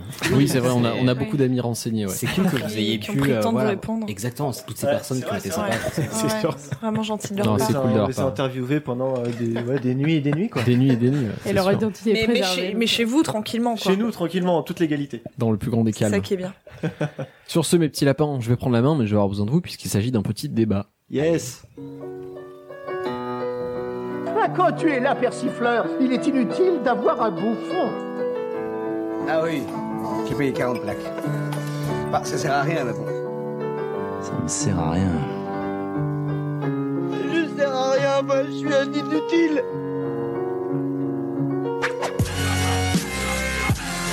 j'ai mis du temps à reconnaître la musique la tristitude, Old Laf, on t'aime pour toujours. Alors, on va parler aujourd'hui des bullshit jobs. Est-ce que certains d'entre vous sont familiers avec cette expression Malheureusement, oui. Oui, est-ce que tu peux nous en dire plus Et ben, eh ben bullshit, euh, c'est bullshit, c'est n'importe quoi. euh, conneries. truc pas très important, quoi. Mhm. Du coup, C'est un de la travail pas très merde. important. ouais, ça Un peut travail être. pas très important, oui, c'est une manière de le dire. Alors, je vais vous faire une petite intro avant qu'on qu'on aille plus loin, histoire de clarifier vraiment ce que c'est qu'un bullshit job. Donc, dans les années 30, on remonte directement, euh, John Maynard Keynes, ceux qui ont fait de l'économie doivent savoir de qui je parle, euh, qui était un économiste de renom, a prédit qu'avant la fin du siècle, donc de- des années 30, donc on Oui, était donc, plutôt... euh, euh, voilà. Il y a pas longtemps. C'est ça. Euh, des pays comme les USA, l'Angleterre ou la France pourraient réduire le temps de travail de leurs travailleurs jusqu'à environ 15 heures par semaine. aurait Aujourd'hui, été bien. on devrait bosser que 15 heures par semaine. Pourquoi Parce que la technologie aurait facilité beaucoup de tâches et on aurait pu répartir la force de travail différemment sur des horaires, euh, sur des horaires euh, plus faibles. Mais au lieu de ça, on a fait exploser le consumérisme et on a maintenu, voire augmenté le temps de travail. Jusque-là, ça va Mm. Très bien. Euh, donc même si la technologie nous a rendu le travail plus facile, euh, qu'est-ce qu'on fout de toutes ces heures supplémentaires, sachant qu'on bosse pareil alors que on a ces outils qui nous permettent de travailler moins On fait style. Eh ben on n'en fait rien, exactement. En tout fait cas, des c'est la, podcasts. c'est la théorie de David Graeber, qui est anthropologue à la London School of Economics et qui est anarchiste à 16 heures. C'est important de le préciser tout de même avant de vous parler de cette théorie, puisque le, le terme bullshit jobs nous vient de David Graeber. Et aujourd'hui, on va discuter de plusieurs points liés à ce qui a été baptisé des bullshit jobs. Donc déjà, c'est quoi Euh, Parmi parmi vous, est-ce que l'un d'entre vous ou plusieurs d'entre vous ont l'impression de pratiquer un, un job à la con, un bullshit job, c'est-à-dire un travail qui n'aurait pas d'impact particulier sur la société Ah, Sur la société ou sur Carrément sur la le société. résultat de ton Sur travail la société. Bah, ouais, en ouais. vrai, avec, euh, Ouais. avec un peu d'honnêteté, je pourrais dire que si je travaille pas, euh, c'est pas sûr que ça change c'est- grand chose. C'est un débat qui nécessite de l'honnêteté en Pareil, fait, bah, parce pareil que pour moi. euh, les personnes qui pratiquent un bullshit job, d'après David Graeber, sont capables de le reconnaître immédiatement et l'assument complètement, surtout quand elles ont bu. Voilà. Et qui font un podcast. Comme on finit. Alors, là, on, on- on va pas rentrer dans la définition du travail, mais selon certaines personnes, le podcast, même s'il est fait à titre gracieux, peut être considéré comme du travail puisqu'il contribue à la société. Certains de nos auditeurs sont très contents de nous entendre et donc on contribue à la société en créant un podcast. Par contre, en étant euh, consultant en web marketing pour une PME qui pratique certains, enfin des trucs complètement obscurs, on a un travail qui est pas forcément obscur, à la- euh, enfin qui est pas forcément utile à la société. Et comment on le sait de manière empirique Ce qu'avance David Graeber, c'est qu'on le sait en se demandant si demain mon métier disparaissait complètement, qu'est-ce qui se passe Demain, si toutes les infirmières disparaissent. Ah, C'est la c'est merde. la- c'est la merde, la C'est grosse merde. N'est-ce Les pas gens meurent. Demain, tous les pompiers disparaissent. Ouh là là. C'est la Ouais. merde. Très le bien. feu. Demain, tous les chercheurs en relations publiques disparaissent. Oh Oh. non Bah, c'est moins évident, mais il se passe. euh, Bah, il se passe quelque chose, mais La recherche, c'est important. il se passe C'est pas le même moins, moins de choses. L'impact est moins évident. Ah, je suis pas d'accord. Je pense qu'on présume beaucoup. Alors, euh, on parlera de la controverse à un moment donné. Très bien. Et ben, je serai team controverse. Très bien, ça me plaît. Euh, du coup, on a plusieurs catégories, toujours selon David Graeber. Je tiens à dire que ce n'est pas ma théorie ou un fait avéré, c'est une théorie. Un ami. On a plusieurs catégories, euh, selon David Graeber, pour euh, définir les bullshit jobs. On aurait, et les noms sont un petit peu péjoratifs, je vous invite à les prendre avec une pincée de, de, de sel, euh, les faire valoir, qui servent à mettre en valeur les supérieurs hiérarchiques. Est-ce que vous pourriez me donner des exemples sans, sans penser au côté péjoratif du terme faire valoir, mais un emploi qui sert juste à valoriser un supérieur hiérarchique. Ah, Il y a pas mal de taf euh, d'assistants, j'imagine, Ouais. euh, Ouais. qui sont là Ouais. pour faire des tâches un peu ingrates. Tout- tout ce qui attachés de est- presse Tout aussi, ce qui est en tout fait ça. Ouais. littéralement assistant ou assistante. Parce que en vrai, quand t'es assistant ou assistante, c'est pas dégradant, c'est pas mal. Mais en vrai, tu fais des choses. Mais on te présente comme quelqu'un qui va assister quelqu'un d'autre, alors que en vrai, tu fais du vrai travail tout seul. bien Donc sûr. Mm. c'est la présentation du taf qui est vachement dégradante. Maintenant, imaginons, Bim. imaginons qu'on prenne un, un ou une secrétaire ou, ou assistant dont le métier est de euh, gérer les rendez-vous, euh, prendre les messages, euh, ce, ce genre de tâches. Est-ce que la technologie nous permet pas de nous passer de cette de ce travail-là aujourd'hui Bah, normalement, si, Objectivement, est-ce que c'est pas possible Bah Mais objectif- Objectivement, on peut se passer des boulangers aussi. Ah. Alors, continue. Bah, Non, on- conti- on continue peut- sur ta on- pensée. On peut très bien faire une machine qui va euh, prendre les ingrédients, faire du pain, les livrer, les mettre aux gens, prendre la thune, faire machin. Et... Les livrer Ouais. Bah On a Par le drone. drone. Après, sinon, tu peux on en acheter est, tes- on en est pas encore là. On, on y sera, mais techniquement, euh, aujourd'hui, on n'en est pas encore là. Tu peux avoir tes baguettes surgelées chez Picard et tu les fais cuire toi-même. C'est un exemple, oui. Très bien. Et pour autant, je pense pas que le. Après, c'est pas euh, forcément le- meilleur, hein, le mais- Boulangisme. Non. euh, ça c'est ça c'est encore un autre débat. Donc Donc ça, on a ça dépend de la, la charge de travail que euh, celui que tu assistes du coup. Ah. Tout à fait. Mais, Mais euh, si surtout- tu travailles de 7h à 20h et que toi tu peux euh, tu tu l'aides à moins travailler à- en prenant note des rendez-vous en machin, bah c'est que tu sers à quelque chose. cette, tu sers toujours à quelque chose. cette personne que tu assistes en fait pourrait être assistée par le- l'élan technologique qu'on a aujourd'hui. Et c'est quelque chose qu'on n'a pas fait d'une manière ou d'une autre par un, un autisme technologique et, et pas mal de pas mal de raisons. On a une deuxième catégorie qui s'appelle les timbres postes. Alors les timbres postes, ce sont des gens qui sont recrutés par effet de mode. Est-ce que vous avez un exemple qui vous vient en tête Community Community manager, manager. les- Premier exemple que tout- auquel tout le monde pense, tout à fait, le community manager qui, si on en croit le studio 404, est, est déjà mort. Il, il a pas tort Créateur de d'après moi. Euh, récemment, on a eu le euh, DPO. Pour la RGPD, le- là, non Ouais, voilà, exactement. Le délégué à la protection des données, qui est un job qui a été créé et, et recruté uniquement pour euh, coller à une loi où personne ne comprenait rien, pour, ça, pour se mettre... euh, Non, parce que c'était légal. Pour des, euh, des entreprises d'une certaine taille, il faut obligatoirement avoir un. Ouais, pour le coup, moi, je trouve ça moins bullshit. Et euh, c'est. Ouais, c'est- mais après, Oui, euh, mais c'est il fait- pas encore si s'il sert sert à à quelque chose. Le, dans, selon la définition du bullshit job, le, le job de cette personne est job complètement éphémère, un quoi. bullshit Effet de mode. job. Non, pas Il pourrait être complètement réglé par un juriste externe qu'on embauche deux heures Non, par semaine. Pas du tout. C'est pas ça le taf de DPO. T'es DPO? C'est le fait de gérer les données et euh, gérer le flux de données, comment tu vas les sécuriser, les entreposer, donner la possibilité d'y euh, donner Mais en accès. quoi ce job nécessite 40 heures par semaine Mais parce que quand t'as une entreprise qui a énormément de trucs, t'as as du maintien à faire, t'as de l'évolution à faire. Ouais, mais justement, là, il y a plein de boîtes qui en ont re- recruté un parce que t'avais obligation d'en avoir un dans ta boîte, mais qui n'ont pas forcément un besoin euh, d'un Oui, bah emploi. à après, plein c'est- temps, après, euh, c'est une comme histoire ça. de ch- c'est une Ouais, histoire de de- charge. Alors je pense qu'il est nécessaire de repositionner la chose. On n'est pas du tout en train de critiquer euh, quelque métier que ce soit, mais en train de demander Avec la objectivement comment cette tâche peut demander 40 heures par semaine à un être humain. Mm. Ce n'est pas le cas. Et elle du- est payée 40 heures par semaine, elle, elle est présente 40 heures par semaine, elle, n'a- elle n'accomplit absolument pas cette tâche 40 heures par semaine. Au maximum 15 heures, le reste du temps, elle fait autre chose. D'autres tâches dont on va parler. Et est-ce que genre les, euh, les chief happiness officer, euh, ça rentre là-dedans aussi Alors c'est Alors, encore, Ah, je pense c'est que c'est encore même un pire. autre exemple. Euh, encore une fois, on n'est pas là pour juger un métier comme un autre, mais pour euh, le voir à quel point il colle ou pas à cette à cette théorie-là, qui est la théorie encore une fois d'un économiste anarchiste. Revenons toujours sur ce point. Euh, ensuite, on a les sparadras, qui sont les employés pour euh, qui sont employés pour résoudre des problèmes qui n'existent pas. Les fabricants de caleportes. Oui, par exemple, admettons. Non, là, en fait, on va plutôt être sur un emploi qui est créé lorsqu'une per- la personne qui s'occupe des recrutements ou qui nécessite un recrutement n'a pas forcément les connaissances nécessaires pour savoir si elle aurait besoin d'embaucher une personne. C'est juste, je ne connais rien à ça. Il faut qu'on embauche quelqu'un pour ça. Alors qu'en vrai, c'est une tâche minime qui pourrait être accomplie par un autre employé, potentiellement comme une mission, mais qui est qui crée une embauche. Et on a les contremaîtres, donc les personnes qui surveillent des personnes qui travaillent déjà de façon autonome. Donc euh, en gros des variantes du management euh, Ouais. qui seraient dans, dans le cas présent inefficaces. pour vérifier que tout se passe bien. Voilà, en gros. Euh, un exemple qu'on a récent sur euh, l'impact des, des- et le- on va dire cette hiérarchisation des emplois, c'est euh, la grève de la SNCF en ce moment. C'est-à-dire qu'en ce moment, on a les, les cheminots qui, qui font grève. Avec une grève, ils sont capables de paralyser un pays entier. Et on peut se servir de ça comme métrix de est-ce que leur job est utile à la société ou non. Lorsque ces, ces cheminots font grève, ils peuvent paralyser un pays. Si les assistants marketing font tous grève demain, bah rien ne change à l'échelle de la société telle qu'on la connaît, en tout cas à court terme. Là-dessus, est-ce qu'on est... Mhm. Absolument. Ouais, ouais, Très bien.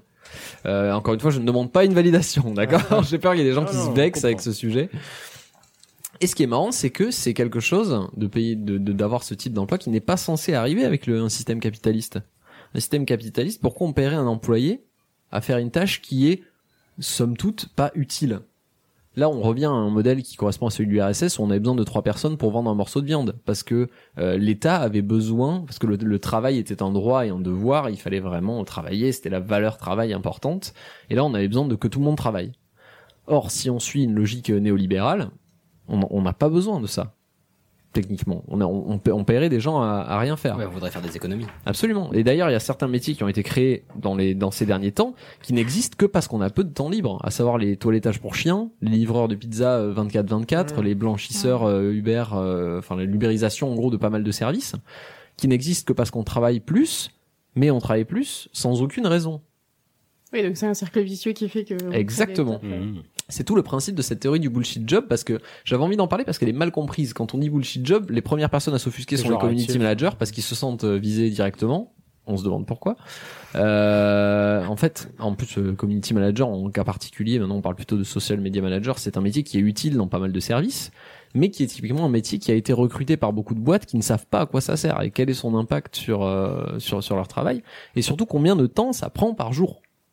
Moi, le premier, et je vais me prendre comme exemple, je, je travaille tant d'heures par semaine. Sur ces tant d'heures, il y a un nombre d'heures auxquelles je ne devrais pas être au travail parce que je ne fais rien de d'intéressant, d'utile, ne serait-ce que pour la société, mais même pour ma société pour laquelle je travaille concrètement.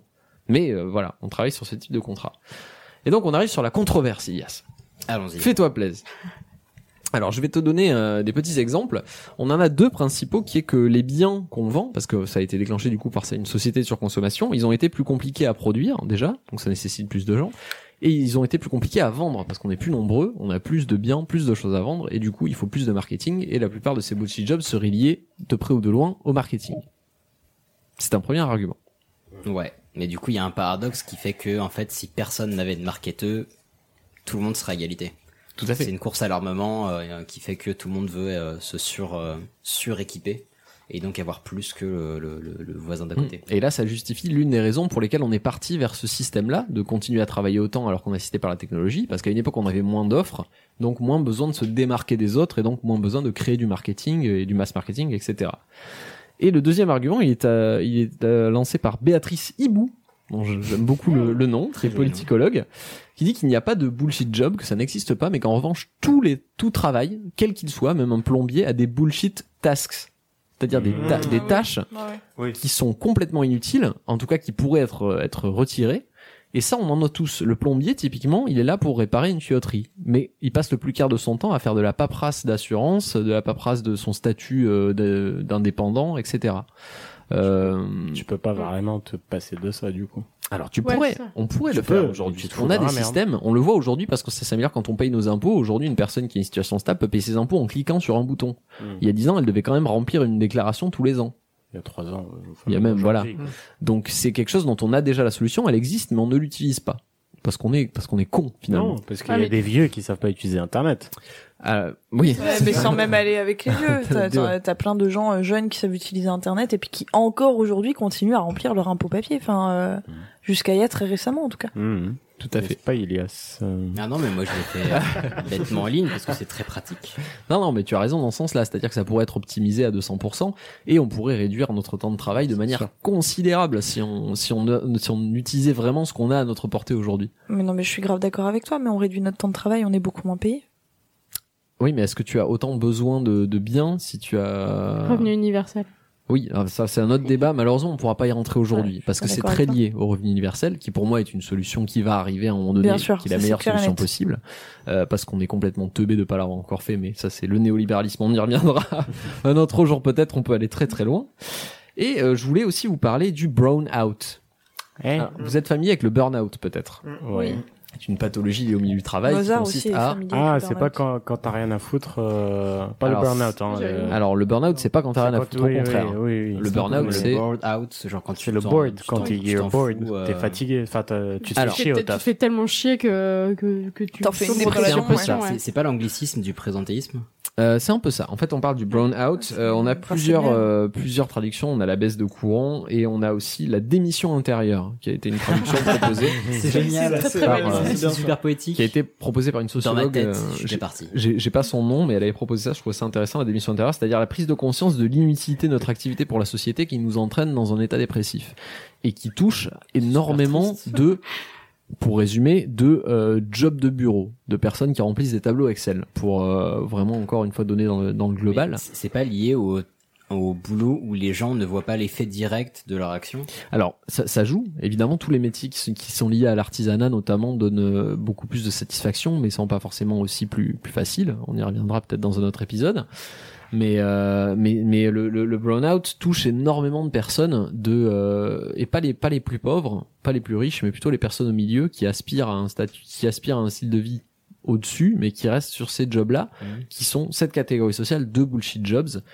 Moi, je suis plutôt partisan de la théorie de, de Madame Hibou, qui est de dire que nous avons tous des bullshit tasks plus ou moins importantes et qu'en étant objectif, on peut facilement voir à quel point notre boulot ne sert à rien ou sert à quelque chose, et à ce moment-là prendre des décisions par rapport à notre vie, euh, que que la théorie de David Graeber, qui est de dire qu'il y a des jobs qui vraiment ne servent à rien. Bien que il ait des points, co- il ait- il ait des points vrais. Et pour euh, boucler un petit peu ce truc-là, je voulais vous parler de comment éviter la situation de se retrouver dans un bullshit job. Et Karen, on en parlait tout à l'heure. Tu, tu m'as fait une petite remarque. Est-ce que tu peux nous parler de ça De, de l'ikigai. de du l'ikigai. coup. Est-ce que tu Euh, saurais nous le, nous le résumer Parce que là, il y a une feuille qui a l'air très colorée. Je, que je vous montrerai pas parce que c'est pas radiophonique. Je préfère qu'on vous l'explique ensemble à l'oral. Ouais, c'est un joli graphique euh, du coup pour essayer de, de trouver le, pour que chacun trouve le but de sa vie en gros. Exactement. L'ikigai, ça signifie la raison d'être, hein, tout simplement. C'est un petit graphique qui, qui est symbolisé de plusieurs ronds, comme vous mélangeriez des couleurs primaires. Ah, On en a Ouais, quatre. hein. comme les rosaces quand on était petit à l'école avec le Exactement. compas. L'une qui est qu'est-ce que vous qu'est-ce que vous aimez, l'une qui est qu'est-ce que euh, de quoi le monde a besoin. Donc qu'est-ce que vous aimez, de quoi le monde a besoin, euh, pourquoi est-ce que vous pouvez être payé concrètement parce qu'on peut pas être payé pour euh, pour gratter des, le plafond avec son ongle, je sais pas, je- j'avais pas d'exemple. et euh, et et ce pourquoi vous êtes bon. Et si par exemple on mélange ce pourquoi on est bon et ce qu'on aime, on obtient notre passion. Si on mélange ce qu'on aime et ce dont le monde a besoin, on a une on a ce qu'on appelle une mission. Si on mélange ce pourquoi on peut être payé et ce dont le monde a besoin, c'est une vocation et ce dont ce pourquoi on est bon et ce dont le monde a be- euh, et ce pourquoi pardon, je suis désolé. Ce euh, pourquoi on est bon et ce pourquoi on peut être payé, on obtient une profession. Et si on mélange tout ça, on arrive au bonheur à, l'iki- à ce qui s'appelle l'ikigai, c'est-à-dire la raison d'être. Ah, c'est ouf. Le principe étant de mélanger euh, si on prend la case qu'est-ce que j'aime, on peut écrire tout ce qu'on aime. Ce pourquoi je suis bon, on écrit tout ça. Ce dont le monde a besoin, on écrit tout ça. Ce pourquoi je pourrais potentiellement être payé, on écrit tout ça. Et en faisant un tri, on peut arriver à potentiellement ce qui devrait créer un équilibre entre ce qui nous rend heureux, ce qui peut faire qu'on est payé, etc. On sera jamais à 100% heureux parce que ça reste du travail. Et je vous rappelle que travail, ça signifie Le labeur. peine. douleur, voilà, douleur. Ah oui, c'est vrai. Euh, mais on peut arriver à, D'accord, un- c'est à un équilibre au milieu euh, que l'on doit aux japonais, du coup. Ah mais c'est ouf cette technique, je connaissais Et pas. je, vous invite à, je vous invite à, à taper Ikigai, I-K-I-G-A-I sur les internets afin de vous, de vous procurer. Ah, C'est pas Ikigai, en- en- euh, le, C'est pas de le l'anglais. mec. euh, A guy who's Ike. Non, pas du tout. D'accord, je comprenais pas. Ça aurait la été raison étrange. d'être. Et, euh, et je vous invite à jeter un petit coup d'œil si jamais vous êtes un peu perdu dans votre potentiel bullshit job, de vous demander si vous êtes vraiment au bon endroit et qu'est-ce qui pourrait vous rendre peut-être un peu plus heureux. J'espère que ce débat n'était pas trop brouillon et qu'on aura permis de vous faire quitter l'emploi que vous détestez potentiellement. Bien à vous, cordialement, la direction. Eh ben, c'est trop cool, je connaissais pas ce, ce truc d'Ikigai, c'est trop bien. Merci beaucoup. C'est Peut-être vachement que des intéressant. gens vont changer de vie euh, après t'avoir écouté. Qui c'est sait cool. Ça me ferait Ouais. très plaisir. Mais c'est Envoyez-moi censé des marcher photos tout le de, temps. de, de votre... euh, Hein Mais c'est pas con quand tu sais pas quoi faire en fait. Quand t'es un peu perdu, au moins t'as une petite méthode où tu dis ok, au moins c'est factuel et je peux voir ce qui est utile Mm. aux gens, ce qui me fait plaisir, ce qui. Ça me peut en permet effet de Ah, être vivre. utile. C'est pas mal, ouais. Ouais, c'est un début de piste parce que, enfin, même avec le, le- ce genre de diagramme, euh, faut réussir à trouver le truc qui va mélanger tout ça. Ouais. Mais, mais déjà, tu fais un gros point sur ta vie. euh. C'est pas un exercice facile, mais Si moi on- je conseille à tout le monde de le faire, même si vous êtes content dans votre travail. C'est un exercice qui est hyper intéressant pour se rendre compte vraiment de où est-ce qu'on est positionné par rapport à notre euh, potentiel et notre bonheur. C'est un coup à se rendre compte qu'on a un bullshit job derrière. Tout à fait. Je peux envie de déprimer, moi, Et, euh, faut, faut le Bien faire. de- vu. faut- je crois qu'il faut le faire de bonne humeur. De bonne humeur, frais, dispo, en mode ok. c'est parti. On est d'accord là-dessus. Et est-ce qu'on laisserait pas la main à Karen Allez. Allez. Ah. Jacques, je veux que vous me dessiniez comme une de vos françaises. C'est pas très bien Hein dessiné. On les fait tourner la semaine, euh, j'ai pas le détail. Il est temps de tourner la page. Alors, euh, moi, j'ai annoncé que j'allais vous parler du flickbook, mais d'abord, je vais commencer par vous parler du tomatrope, du zootrope, du praxinoscope et du mutoscope. C'est des dinosaures. Trop compliqué.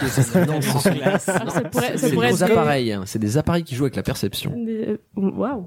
Oh. Ah, Dis donc. comme les microscopes ou les trucs comme ça. Tu serais pas en train de lire ces fiches par hasard non, euh, mais je vous invite tous à visiter la permanente de la Cinémathèque de Paris. Vous apprendrez beaucoup de choses à ce Je sujet. m'attendais à ce que, à ce que tu en saches euh, un peu sur le sujet déjà. Ah, c'est Et du coup, du coup, Avec euh, Camille. donc euh, c'est pas des dinosaures, c'est pas des appareils médicaux, c'est ce qu'on appelle des jouets pré-cinéma.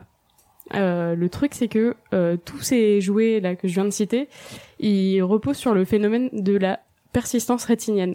Alors, peut-être que ça vous dit rien comme ça. En fait, c'est un truc Des que illusions d'optique. D'accord, Non. tout le monde sait tout ici. Non, non, mais, non, non, mais c'est, euh, Non, non, mais c'est très bien. Exprime-toi, Exprime-toi. Alors du coup, le phénomène de la persistance rétinienne, c'est un truc euh, très très simple qui a été découvert par Léonard de Vinci. En tout cas, c'est la première. euh, Il était fort le seul. Ouais, Ouais, il a découvert quand même pas mal de choses, donc euh, Renaissance, 16e siècle. Euh, L'histoire qu'on raconte là-dessus, c'est que euh, Léonard regardait les étoiles, il était dehors euh, par une, une belle nuit étoilée, et, euh, et il s'est rendu compte que en fixant une étoile, en détournant la tête et en re-regardant l'étoile, ça faisait une ligne. Et donc il s'est dit, Hum, il se passe quelque chose dans ma tête. Puis il a éteint son pétard, il est rentré chez lui. il a un truc dans son calme. C'est possible que Léonard soit un gros déglingo, mais euh, mais il avait quand même euh, mis le doigt sur quelque chose en tout cas. Le mot déglingo n'a jamais été prononcé dans cette émission. Pas depuis 15 ans, je C'est pense chose en hein, faite. plus. Et il fait là. C'était bien. Il y a un début à tout. Euh, cela dit, euh, il s'est rendu compte de quelque chose, mais il a pas plus que ça taffé là-dessus. Donc, euh, il va falloir attendre un petit peu en 1820 pour que euh, le phénomène soit vraiment démontré euh, scientifiquement par euh, Michael Faraday, qui est un physicien et chimiste britannique. Ouais. Et, euh, et ensuite, ça a été beaucoup étudié par aussi euh, Joseph Plateau, qui est un physicien belge. Et donc, pour vous expliquer très très rapidement la persistance rétinienne, en gros, euh, votre rétine aperçoit des choses euh, en permanence, euh, des signaux lumineux, et elle les envoie en continu au cerveau. Sauf que euh, du coup, quand il y a quelque chose qui est en mouvement, et ben euh, elle a pas le temps de traiter tout ce qui se passe, donc c'est pour ça que, euh, bah, par exemple, si un objet bouge très très vite, vous allez le voir un peu flou. Si vous fixez un point lumineux, vous allez et que vous bougez, vous allez avoir l'impression que le point bouge avec vous. Euh, c'est la même chose qui se passe quand on est euh, dans une pièce très très lumineuse et qu'on éteint tout d'un coup. Et ben, il a- vous avez l'impression d'avoir encore de la lumière. Et ben tout ça, c'est dû à la persistance rétinienne. En gros, c'est parce que la rétine, elle est un peu lente et elle peut pas enregistrer toutes les images qui lui passent devant. En gros, c'est euh, une cinémascope, on C'est voit, euh, Mm. le principe du cinéma aussi. Ouais. Exactement, on va y venir après, c'est exactement le, le point de, de cette petite chronique. Euh, en gros, on estime que euh, la rétine peut enregistrer une image toutes les, tous les 16e de seconde ou 10e de seconde, j'ai pas trouvé le chiffre exact là-dessus. Peut-être que ça dépend des personnes aussi. Mais on va pas juger là-dessus. De l'âge des gens, sûrement.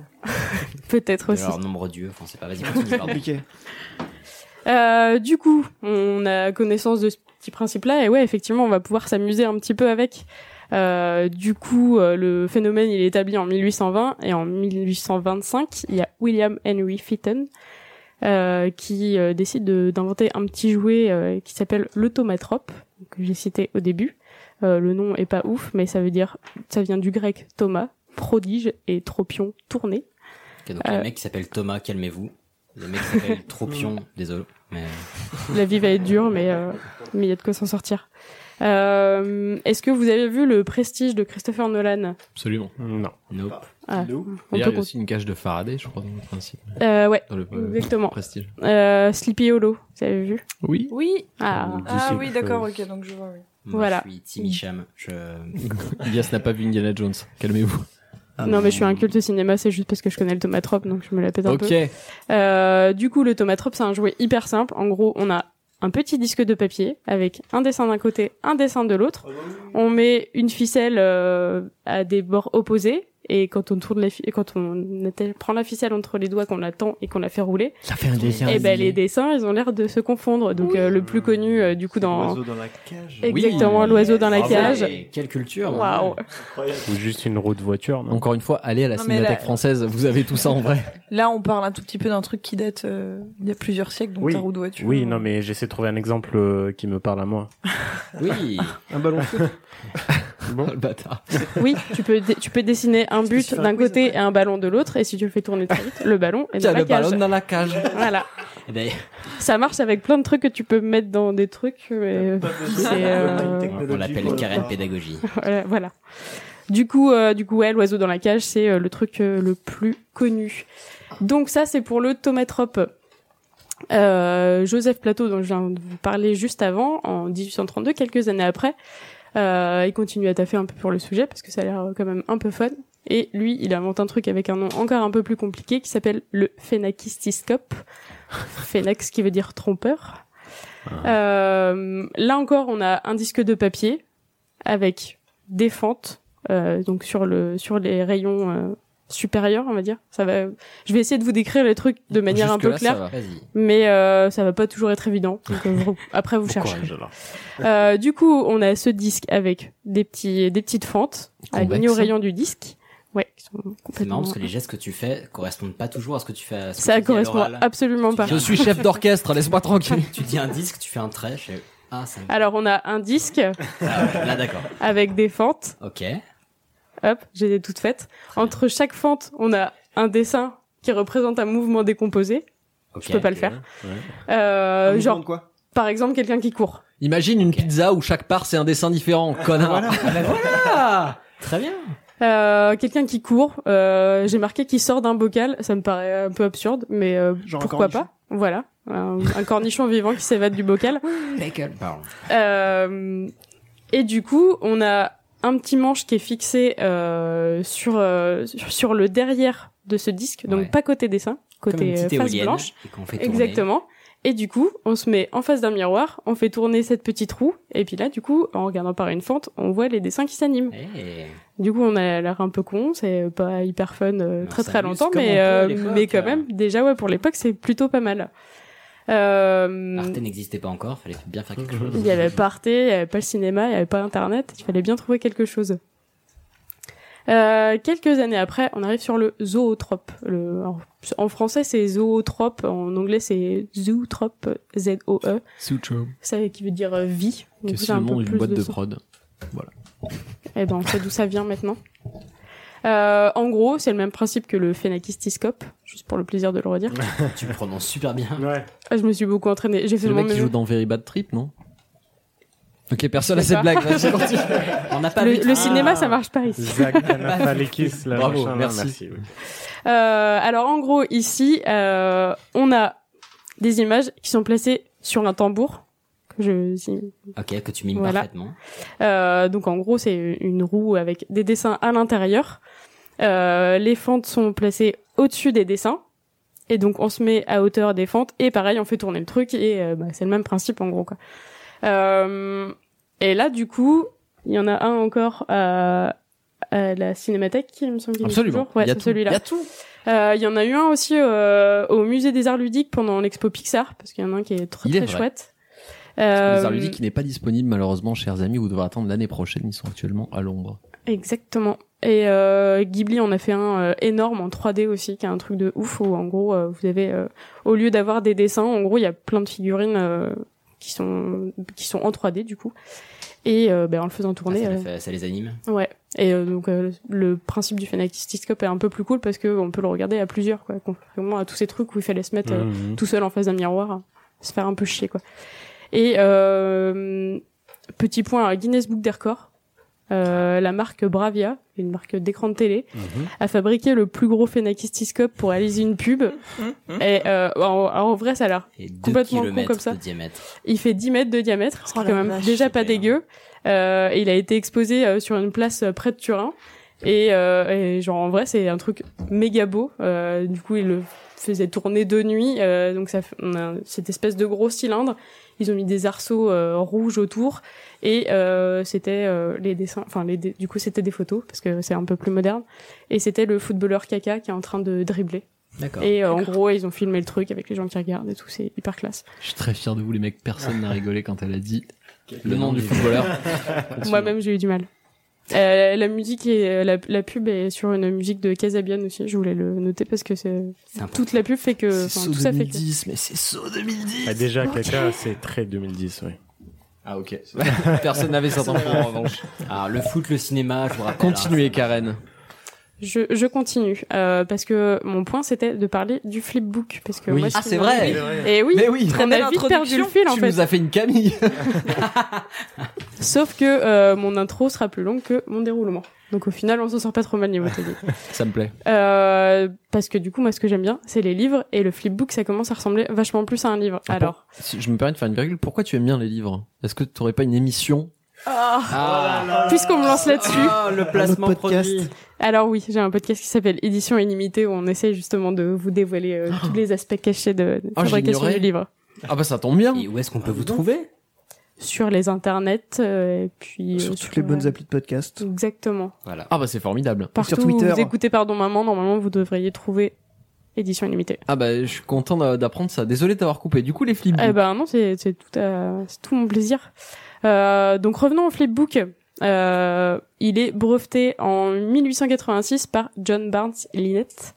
Euh, lui, il a genre euh, un peu récolté les, les fleurs et tout, mais je pense que a priori tout le monde est d'accord pour se dire qu'il y en avait bien avant ça. Euh, et donc ouais, c'est entre le livre et le jouet. Alors a priori, vous avez tous joué gamin avec un truc dans le genre. En gros, c'est un espèce de petit livret, euh, genre sur sur 10-20 pages, ça peut se faire. Vous prenez euh, le, le coin d'un cahier ou n'importe quoi, vous faites des dessins là-dessus euh, qui décomposent une image et en les feuilletant très très vite, et ben ça fait une animation. Et c'est assez génial. Et ben le truc qui est plutôt pas mal, c'est que le flipbook c'est a quand même un peu plus perduré que tous les autres trucs dont je viens de vous parler avant et que visiblement vous connaissiez pas. Moi, je faisais ça. Mais quand j'étais Peut-être parce petit que avec le mon nom papa. était plus. Moi, je simple. faisais ça quand j'étais petit Je en pense qu'il y a SVT. ça aussi. Et je faisais ça aussi avec une toupie avec mon papa. On faisait des petits dessins sur euh, un truc et on le mettait sous forme de toupie. Après, quand tu fais tourner la toupie, ça fait une animation. Ah, est-ce que t'as suivi de quel euh, prototype il s'agit Parce qu'elle en a parlé. Euh, le... Ah, mais ils sont imprononçables. ça finissait par trop. Fous-moi la paix. voilà. On est sur une toupie trop. Euh, et donc ce format, il existe toujours encore. Euh, ouais, du coup, euh, Flipbook, c'est le nom qui est retenu, mais en vrai, euh, il s'appelle aussi le Foliotrope, mais euh, on va garder le nom un peu sexy.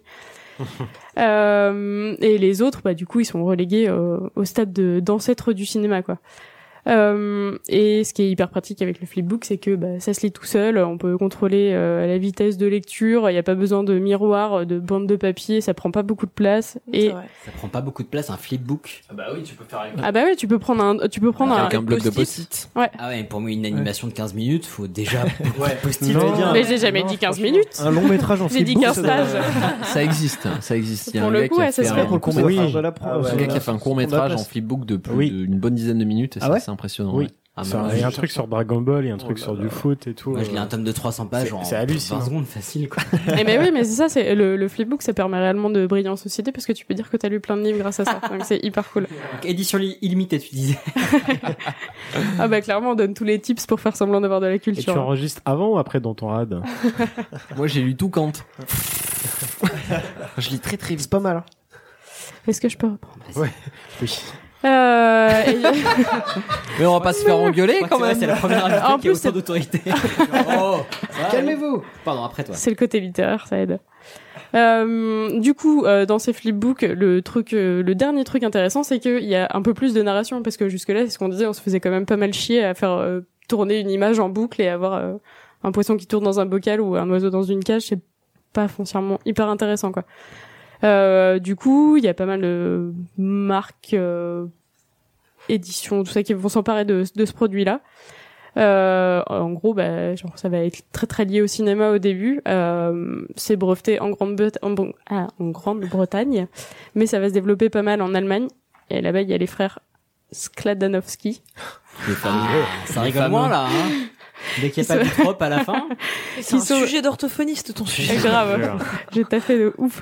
Euh, du coup, eux, c'est des producteurs de cinéma et euh, bah, ils en réalisent euh, à partir des images de leurs films. Et en gros, ils font des produits dérivés grâce à ça. Donc, euh, ils font leurs promos et puis aussi euh, aussi la com de leurs films euh, là-dessus. Donc, euh, c'est un peu les premiers euh, premiers produits dérivés liés au, au cinéma. Euh, c'est pas les seuls à faire ça, évidemment. Il y a Léon Gaumont que vous connaissez parce qu'il s'appelle Gaumont Oui, et que n'est-ce pas on Oui, connaît toujours les cinémas Gaumont.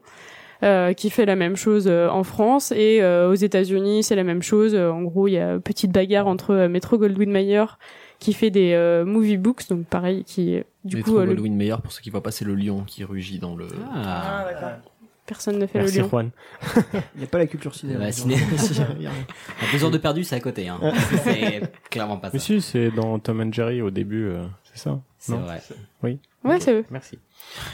Euh, donc du coup, le Gros Lion, euh, il publie euh, les movie books, qui sont des petits flipbooks avec euh, mettant en scène leurs acteurs célèbres, euh, des éléments de leur biographie. Donc pareil, on est toujours sur des grosses op de promo euh, de films, quoi. Et, euh, et Universal Pictures fait la même chose euh, en concurrence avec euh, Frankenstein et Wolfman. Est-ce que tu sais où on peut les trouver, on peut les voir ces films Parce que moi, pour le coup, j'en ai, j'en ai déjà entendu parler, mais j'en ai jamais vu. À quoi ça ressemble vraiment Bah ça se ça se ça se digue. Euh, et on est toujours à peu près sur les mêmes formats. euh, C'est des petits trucs de euh, 5 sur 10 cm à peu près. Parce que je vois, je vois le, le concept, mais là, c'est Ouais. les productions Hammer, ouais, Universal qui avait qui avait fait ces trucs-là, et c'est un truc qui me fascine, mais j'ai jamais réussi à foutre la main sur euh, sur un de ces bouquins ou à en voir un en vrai. euh. Alors moi Je sais non pas s'il y a plus, des il y a, expos qui il y a un mec en France qui s'appelle Pascal Fouché, qui est le spécialiste du flipbook, Mhm. euh, qui lui a une grosse collection et je crois que ça a... Alors, il, il a participé à un ou deux événements euh, liés au flipbook, euh, genre à Rennes en 2000, euh, 2007, je crois. Il y a un, un truc autour du où ils ont fait une conf autour du flipbook et ils en ont un peu parlé. Et il y avait peut-être une petite expo à côté. Et du coup, à part ce mec-là que je connais en tant que réel spécialiste, je euh, et à Je lui sur enverrai Internet, un truc comme ça. courriel. Exactement. Peut-être qu'il a des pièces euh, très très très intéressantes à montrer. Très bien. Euh, en tout cas, euh, c'est quelqu'un de très sympathique. Je l'avais contacté pour, euh, Formidable. pour mon mémoire. Donc, euh, il pourra sûrement te renseigner. Euh, et du coup, là, on est en train de parler de super vieux films et, euh, et genre, ça paraît être le, le, le goodies de l'ancien temps, mais en fait, euh, ça a encore été euh, utilisé récemment. En 2003, euh, pour Terminator 3, il y a eu un petit flipbook qui a été édité aussi. Ouais. Donc 500 exemplaires. Je pense que là aussi, on est sur un truc euh, un peu rare, un peu cher. Ouais. Mm. Euh, 2004, pareil, avec, euh, avec Spider-Man pour annoncer le deuxième volet. euh. Donc, euh, donc clairement, ça sert encore en vrai. Euh, Pardon, je l'ai vu celui-là. je suis désolé. j'ai eu un- Celui que je Ah viens d'annoncer ou celui que je viens de le, lire sur Spider- ma le fiche deuxième Spider-Man, Ah. le flipbook, je l'ai vu.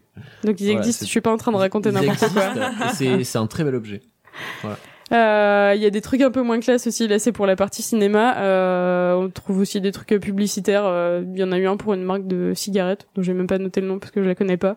Ils avaient fait un flipbook avec des personnages qui dansent, on sait pas pourquoi, mais c'était pour donner une image positive à la marque. Bref. Euh, McDo en a fait aussi avec, euh, je sais pas si vous- il y avait, il y avait Ronald dessus et le petit personnage qui a une tête de hamburger qui est très très flippant. ne le ferez pas à vos enfants.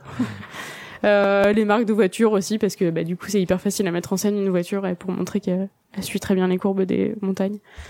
Euh, voilà, et évidemment, on en trouvait dans les paquets de céréales parce que tous les jouets cool, on les a trouvés dans les paquets de céréales. Et on choisissait nos paquets de céréales à cause des, des jouets qu'il y avait dedans. Exactement, et t'es super triste si tu retrouves deux fois le même. Ouais. Euh, donc ça, c'est pour les trucs euh, purement promotionnels, euh, pas très, euh, pas très intéress- intéressants euh, artistiquement.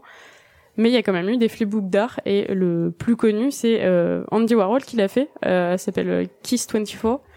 Euh, il a fait un film du même nom, qui est un film silencieux, qui montre un, un long baiser et tout. Et donc, il a fait un flipbook euh, qui reproduit les images de ce film-là. Euh, du coup, ça montre la valeur euh, éternelle de ce baiser et tout ça. Et, euh, et ce truc-là, ben, maintenant, c'est un des plus rares. Et euh, en 2007, en tout cas, il était estimé à 1200 dollars. Donc, euh, pour un petit truc de... C'est honnête. hein. Ouais, 30-50 pages. euh, Bah attends, pour un Warhol, Ouais. 1200 dollars pour un Warhol, c'est pas. Ouais, mais du coup, il est pas. Enfin, C'est quand même pas un vachement truc, moins cher euh, que le Ned Jardin. On Non, s'est parce que remis pour un- de Sir Hicham. Hein. Parce que pour un fut club qu'il a fumé, Warhol, tu peux atteindre les 400 dollars. Donc. Ouais, ouais, mais là, c'est pas le truc. euh, Enfin, du coup, il y a son film et le, le flipbook a été tiré à plusieurs exemplaires, donc on n'est pas sur un truc Ah oui, c'est unique, pas la euh, méga rare. euh, ouais. Ouais, Ah, c'est Après, vrai, peut-être. 1200 Alors, balles, je pense qu'on se cotise et on se fait un petit plaisir. quoi. ouais. et là- et on est- c'était en 2007, donc peut-être que maintenant le machin est encore plus rare et, euh, et qui vaut encore plus cher. 1400. Bien vu. Donc euh, va falloir euh, augmenter un peu le, le montant de la cagnotte. Euh, du coup, si tout s'est bien passé, vous avez hyper envie maintenant de lire des flipbooks. Absolument. Grave. pour, vous, Carrément. Ah. pour vous cultiver et faire semblant d'être hyper cultivé. Pour faire le challenge, 10 bouquins en 10 jours. Exactement. Je peux le faire en 10 minutes 10 au bouquins chiottes. en 10 minutes. Euh, alors d'abord, je vais vous citer un truc qui est pas un flipbook, mais euh, j'avais envie d'en parler parce que je trouve que l'idée est très très C'est le cool. bouquin que j'ai écrit qui est en vente en ce moment. Voilà, Parce que j'ai pas 29,90 seulement un podcast. j'ai- 29,90€, c'est quand même vachement moins cher que Sur le truc de Michel, Warhol. Michel Houellebecq et moi. Ah, Alors non, ça s'appelle le portrait d'Oriane Gray, peut-être que vous connaissez. Oui, bah, un petit Ah peu, C'est oui. pas de moi. Euh, je, je vais un peu vous spoiler l'histoire. euh, le- Oh, non, tout le monde connaît l'histoire, vas-y, fais-toi plaisir. Euh, en gros, euh, dedans, il y a un personnage qui vieillit pas, mais il y a un portrait de lui qui vieillit à sa place. Et donc, il y a euh, un mec qui s'appelle Stanislas Gros, qui est un dessinateur, qui a fait une, adap- une adaptation en BD de ce roman-là. Et le truc malin, c'est que euh, ben, l'histoire euh, défile euh, normalement dans les cases, mais que la dernière case en bas à droite est toujours euh, dédiée au portrait. Et du coup, si vous flippez euh, Ah, c'est génial, rapidement ça. les pages, et ben vous voyez le portrait vieillir. Ça valait le coup quand même. et là, pour le coup, c'est une belle application du principe. C'est génial. Exactement, ouais. Parce que c'est vrai que euh, du coup, on parle beaucoup du flipbook euh, tout seul, mais il y a quand même, il y a, je pense qu'il y a d'autres exemples de euh, flipbook intégrés à des, à des bouquins format classique, quoi. Euh, et du coup, euh, pour des authentiques flipbooks, il y a une maison d'édition qui s'appelle Flubble. Flubble. E, Ah, Ça s'écrit E. Flubble. FL, FLBLB. Et qui, euh, qui produit, euh, je crois, tous les six mois une. Avec les ouais, voyelles. Euh. C'est le bruit qui fait un flipbook. Consonne. Oui, ça, corre- oh, ça correspond à ça. Si, si vous le Voilà. Ah. feuilletez service. voilà, c'est exactement ça. En gros, euh, tu- je crois que c'est tous les six mois. ou- Pardon, pardon, Karen, on arrête. C'est bien, j'ai bientôt fini. Tous les six mois ou un an, je sais plus, ils publient une série de euh, quatre euh, quatre flipbooks qui en plus se lisent dans les deux sens. Donc, Vous avez Ah, deux histoires pour le prix wow. d'une, ça fait deux livres lus très très rapidement. Euh, Il y a Olga Édition aussi qui en fait euh, pas mal. Et, euh, et si vous voulez trouver les- euh, vous pouvez les commander sur leur site, mais il y a aussi pas mal de petites librairies indées qui en général ont un petit coin où euh, vous pouvez vous mettre discrètement dans le magasin et fêter vos petits trucs. euh, Je ouais. c'est pas rentable du tout. Eh, c'est fini. Eh, salut. Ouais, mais alors euh, du coup, il y a aussi un, il y a une petite niche aussi sur les euh, les flipbooks avec des trucs euh, anniversaires euh, où du coup, tu vois genre quelqu'un qui crache le gâteau ou un truc comme ça et donc euh, tu- au lieu d'acheter une carte euh, carte postale un peu banale, euh, un peu Ouais, moche, j'avoue, c'est- tu peux c'est acheter original. un petit flipbook C'est original. C'est malin. et tu peux même en- si tu veux en redessiner un derrière le truc que tu viens d'acheter. Je, Parce que me je vous rappelle- donne des idées je me pour rappelle tout que ça. Hum. Vous pouvez racheter des, des post-it, en fait, des piles de post-it, Mm. et ça permet de faire euh, les flipbooks euh, les plus Maison. simples du monde. Du coup, ça n'existe pas en version e-books, par contre. C'est le seul inconvénient. Bah, Ah, ou alors faut faut y aller vraiment très Ça très vite, s'appelle quoi. un film, Stéphane. Pardon, d'abord moi. C'est tout pour moi. J'espère que vous achèterez des livres. C'était formidable. imperturbable. Car- Alors vraiment, tu étais héroïque parce que je pense qu'on t'a beaucoup fait chier malheureusement. Tu es mon idole. Alors que ce n'était pas mérité. Toi, tu as du C'est de pouvoir dans ce l'entraînement, podcast, Bernard. pas moi.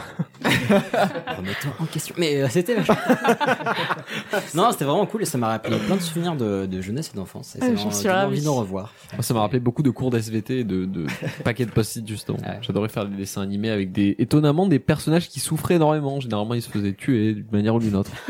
ça commençait souvent par un personnage qui tombait d'une falaise. Voilà. Bah, si tu veux te faire publier, tu sais où mettre. Oui, j'adore la mort. Euh, très bien. Et si on donnait la main à notre patron bien aimé, Oh là là, beaucoup de Euh. à savoir Emmanuel Macron. Non. c'est- Ah non Ceci Yes. sera coupé je Elias. refuse. Et je parle de Macron qui sera coupé. Il faut groupir Je sens planer sur moi une influence maléfique. Ça veut dire ensemble, il veut qu'on reste ensemble. Groupir Oui, on restera toujours ensemble. Tous les deux. Groupir Non. Monsieur se permet des choses. Ah, on freestyle sur les samples je, fr- je freestyle un peu. Et Est-ce que vous avez reconnu la musique d'ailleurs Du tout. J'ai pas écouté. si, c'est euh, c'est Renaud. Oui. Et je suis une bande de jeunes. Exactement, merci. Ah. Je suis très Bien bien. vu, Sur la blind test. two points. Tu l'as trouvé. Team Euh, culture. Exactement. Alors comme je l'ai dit, je vais vous parler de- des groupes et surtout de l'influence des groupes sur nos décisions et nos comportements. Et comment je suis parti sur ce sujet surtout, c'est que je voulais vous parler d'autres sujets qui viendront peut-être. Euh, bah, je vais pas vous les spoiler maintenant, mais où je voulais pouvoir expliquer des comportements. Mais c'était intéressant d'aborder certaines, euh, certains aspects, et certains mécanismes avant pour expliquer certaines réactions, notamment quand il y a euh, plein de gens qui sont en costard dans un truc style assemblée, sénat, je sais pas bien les noms, qui font Mhm. des trucs qui sont pas bien. Il y a des petits trucs. euh, Genre sociaux. dormir et jouer à Candy Crush. Euh, bon, dormir, ça peut arriver parce qu'ils peuvent avoir beaucoup de boulot, mais bon, c'est une autre question. Mais euh, effectivement, ah, c'était euh, un, c'est un, un sujet des sujets politiques qui pourraient arriver, mais je voulais expliquer deux trois trucs. Donc, effet de groupe. euh, en psychosociaux déjà, qu'est-ce que c'est qu'un groupe Question super facile. Moi, je fais pas dans le ciné, dans le Plusieurs rock. personnes. Bim, parfait, très bien. Allez Euh, De plus de deux personnes, mais pas seulement. Donc il y a plusieurs théories différentes, mais on va prendre les plus simples parce qu'on veut juste aborder certains principes. Euh, donc pour faire euh, partie d'un groupe, il faut simplement que les membres aient conscience d'y appartenir. Et le principe de conscience est super important. Euh, il peut y avoir type- euh, différents types de groupes et il n'y a pas forcément de besoin de concertation ou de comportement actif. Donc il peut y avoir des facteurs euh, sociaux ou professionnels, donc genre euh, les marketeurs du deuxième étage, les classes moyennes, les minorités. Ça c'est des groupes, mais ils se sont pas mis d'accord pour être un groupe. Il y a un truc qui les, euh, qui les rassemble. Mais ils sont potentiellement conscients de faire partie de ce groupe. Il y a des regroupements volontaires, euh, des militants, un groupe de musique, des podcasteurs, comme nous ici, par exemple. Metallic quoi Pardon. Non, ça va, je connaissais, ça, ça va. Ça, ça va. Euh, il peut y avoir aussi, ce qui est rigolo, c'est que des, fac- enfin, il peut y avoir des facteurs spatio-temporels. Par exemple, les foules, les personnes qui se retrouvent dans un ascenseur, elles n'ont pas décidé de se retrouver, mais elles forment un groupe quand même. Il y a, C'est il y a vrai. des gens qui Ah ouais. étudient les groupes de personnes dans les ascenseurs, du moins. Bah non, mais c'est un exemple.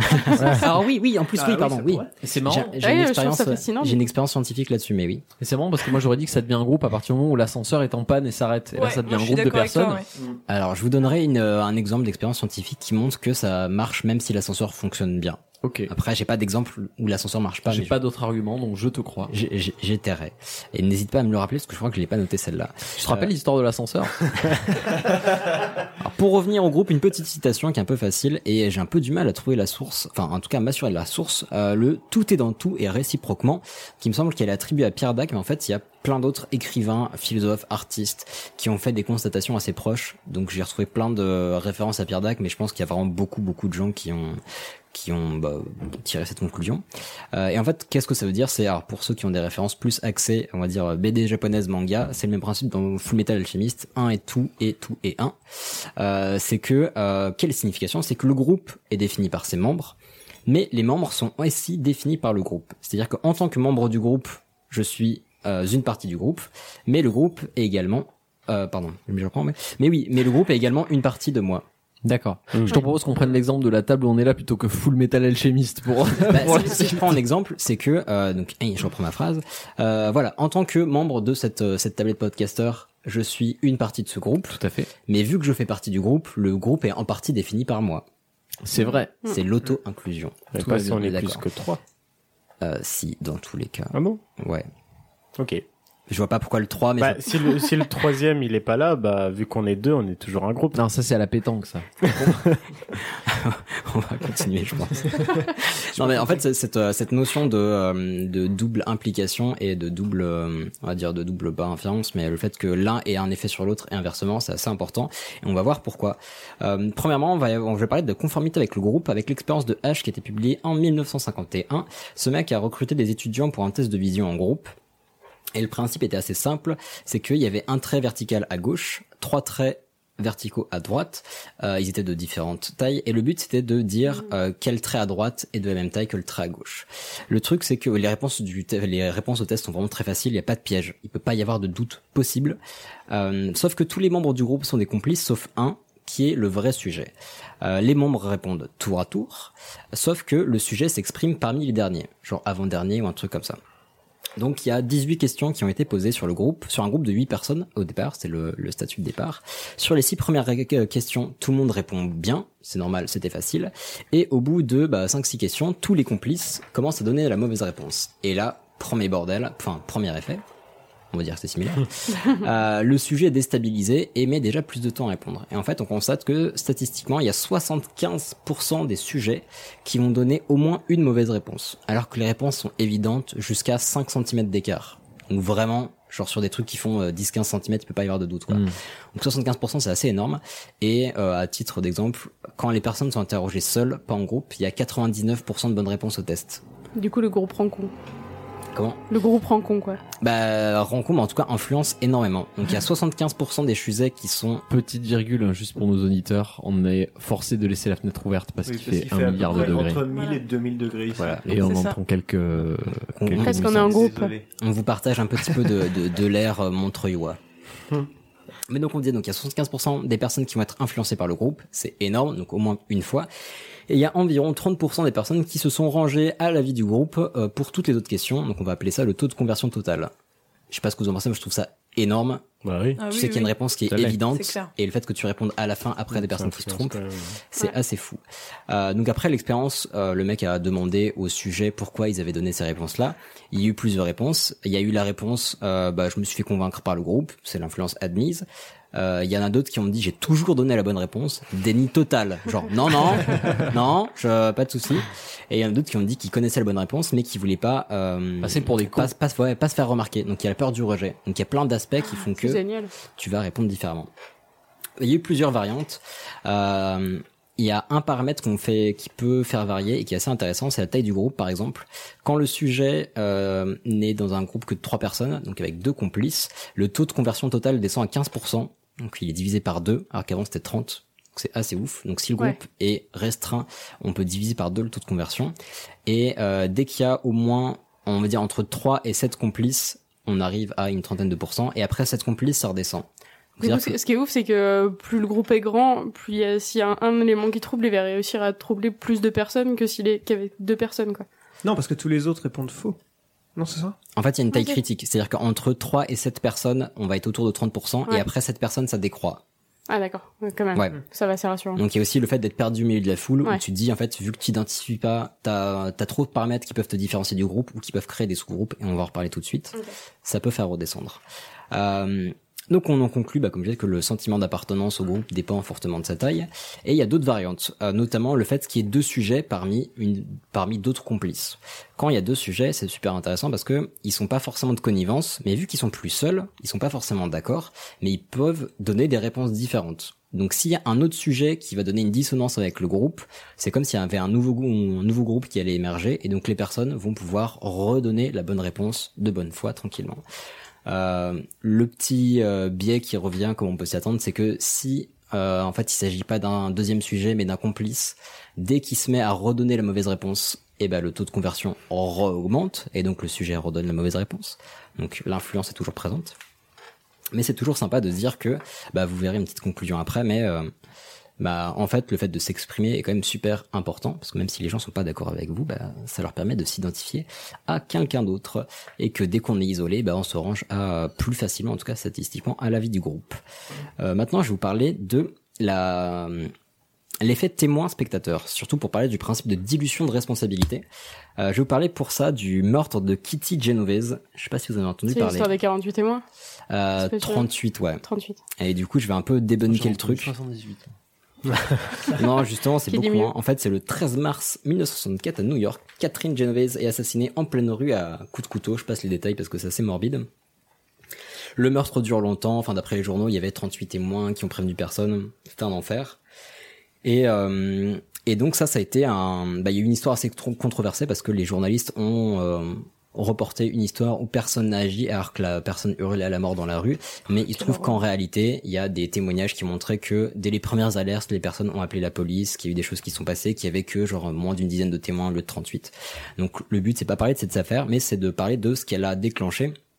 Donc il y a eu des recherches parce que des chercheurs en psychologie qui se sont demandés pourquoi les gens réagissaient pas parce qu'à la base ils se sont dit bah enfin ils ont cru les journaux et donc il y a des recherches qui ont été lancées à la fin des années 60 et qui ont permis de mettre en avant ce qu'on appelle l'effet du témoin ou l'effet du spectateur. Donc on a ici un nouveau protocole. Euh, on prend un sujet qui doit discuter d'une question quelconque qui sert d'excuse à l'expé- l'expérience pardon euh, via un interphone avec des personnes qui sont dans d'autres pièces. Euh, un des deux, ses interlocuteurs simule une crise, donc il commence à avoir du mal à parler, euh, il commence à avoir un comportement extrême, et puis après il devient euh, relativement incohérent. Et quand la crise survient, le sujet peut pas échanger avec les autres membres du groupe. Donc il les voit pas, il peut pas communiquer avec eux par interphone, il peut pas savoir si la personne est prise en charge. Et dans ces cas-là, euh, tac tac tac. Donc quand le sujet est seul à parler avec la victime, donc quand il y a que deux interlocuteurs, euh, la personne intervient dans 80% des cas. Donc l'intervention, c'est de prévenir les expérimentateurs et leur dire, putain, il y a le mec qui est en train de faire un AVC, euh, c'est, enfin, qui a l'air de faire un AVC, c'est chaud. Sauf que quand le groupe est composé de trois personnes, donc un sujet, une victime complice et un spectateur complice, le taux d'intervention chute à 62% et à 31% pour un groupe de 4 personnes. C'est-à-dire qu'on passe de 80% à 31% en rajoutant à peine deux personnes dans la conversation et Ouais. on sait même pas si elles ont agi ou non. On sait juste qu'elles existent potentiellement et il y a quasiment trois fois moins de réactions. Donc c'est assez énorme et donc c'est ce mécanisme qu'on appelle la dilution de responsabilité. Plus il y a de témoins euh, donc plus les témoins d'une situation sont nombreux, plus la responsabilité de la prise en charge de l'acte se dilue en se resp- euh, se répartissant entre les témoins. Il y a quelques espé- euh, expériences similaires, euh, et je repense à l'ascenseur, c'est pas maintenant, mais euh, du coup j'en parlerai, c'était euh, avec l'expérience d'avant. Ok. Je me suis auto-rappelé. Euh, ouais, il y a quelques expériences similaires, euh, similaires pardon, où on mettait des, euh, des personnes dans une pièce où il y avait une, euh, de la fumée qui allait sortir euh, dessous d'une porte. Quand une personne est seule, elle va euh, rapidement réagir, sauf que plus il y a de personnes dans la pièce, plus la personne va mettre, enfin plus quelqu'un va mettre de temps à réagir, et le temps de réaction peut être 5 à 10 fois plus long. Genre, C'est énorme, alors que de la fumée qui sort d'une porte à aucun moment, c'est normal ni bon signe. Surtout quand tu remplis un formulaire administratif, genre ça n'a aucun sens. Je, je trouve ça vraiment horrible. Ça veut dire que, genre, euh, quand t'es tout seul, tu te dis, ouais, faut que je me sauve et tout, alors que quand t'es avec les autres, tu te dis, ouais, je vais peut-être crever, mais au moins, on a plusieurs. C'est- C'était un peu honte en fait, je pense. Dans, dans cet Ouais, je sais pas exemple pourquoi précis. ça- Ouais, je pourquoi, pense que ouais. c'est de la honte. Bah, C'est- j'en c'est la par- honte, je- ouais, j'en d'accord. parle juste après Ok, du, euh, c'est du mécanisme de, de, de réaction, mais c'est assez complexe. Effectivement, il y a plein de trucs. Il y a le regard des autres, il y a la capacité d'action. le- Je vous en parle juste après. Euh, là, rapidement, un truc qui m'a un peu glacé le sang, mais je trouve ça intéressant d'en parler. Une expérience qui a été menée en Belgique par un professeur il y a quelques années, donc c'est assez récent. Euh, une comédienne qui simule un malaise près d'un arrêt de tram. Euh, quand elle est habillée comme une personne de classe moyenne, faut qu'une Ah. dizaine de secondes pour qu'elle soit euh, secourue. En tout cas, faut que quelqu'un vienne voir ce qui se passe. Euh, et quand euh, donc une dizaine de secondes, je le disais. Et euh, quand elle est habillée comme une clocharde, faut attendre plus d'une minute trente. Alors qu'il y a de nombreuses personnes qui passent à côté, qu'il y a un mec qui est assis juste à côté d'elle, qui détourne le regard. Enfin, ça, c'est horrible. hein. Et c'est pour ça qu'on va pouvoir parler de euh, la façon dont se décide une réaction. Et je rebondis sur ta remarque. Donc, j'ai simplifié les étapes, mais il y a globalement déjà la détection du problème. Donc, un cré là d'une personne qui s'écroule, tu vois quelque chose, donc faut déjà pouvoir capter l'information. Il y a l'analyse de la situation. Est-ce qu'il y a un danger pour la victime? Est-ce qu'il y a un danger pour moi? Et il y a, euh, un principe d'empathie. Est-ce que je me sens proche de cette personne? Parce que mine de rien, ça joue, comme on vient de le voir avec l'expérience euh, en Belgique. Et enfin, est-ce que je suis capable d'aider? Donc, question de compétence. Euh, la personne est coupée en deux. Est-ce que je me sens l'âme d'un chirurgien De la un recoudre. ergot Ah, pas forcément. Euh, le problème, c'est qu'avec les groupes, tout se complique parce que quand on détecte un problème, on peut faire semblant de pas voir, pas entendre. On peut dire quelqu'un d'autre le fera, dilution de la responsabilité.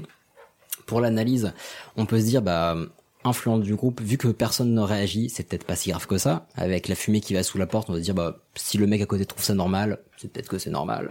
En fait non, c'est jamais normal, mec. À moins que tu sois dans une Mmh. dans un The four. rave parti. Mais c'est bizarre. Oui, o- oui aussi, aussi.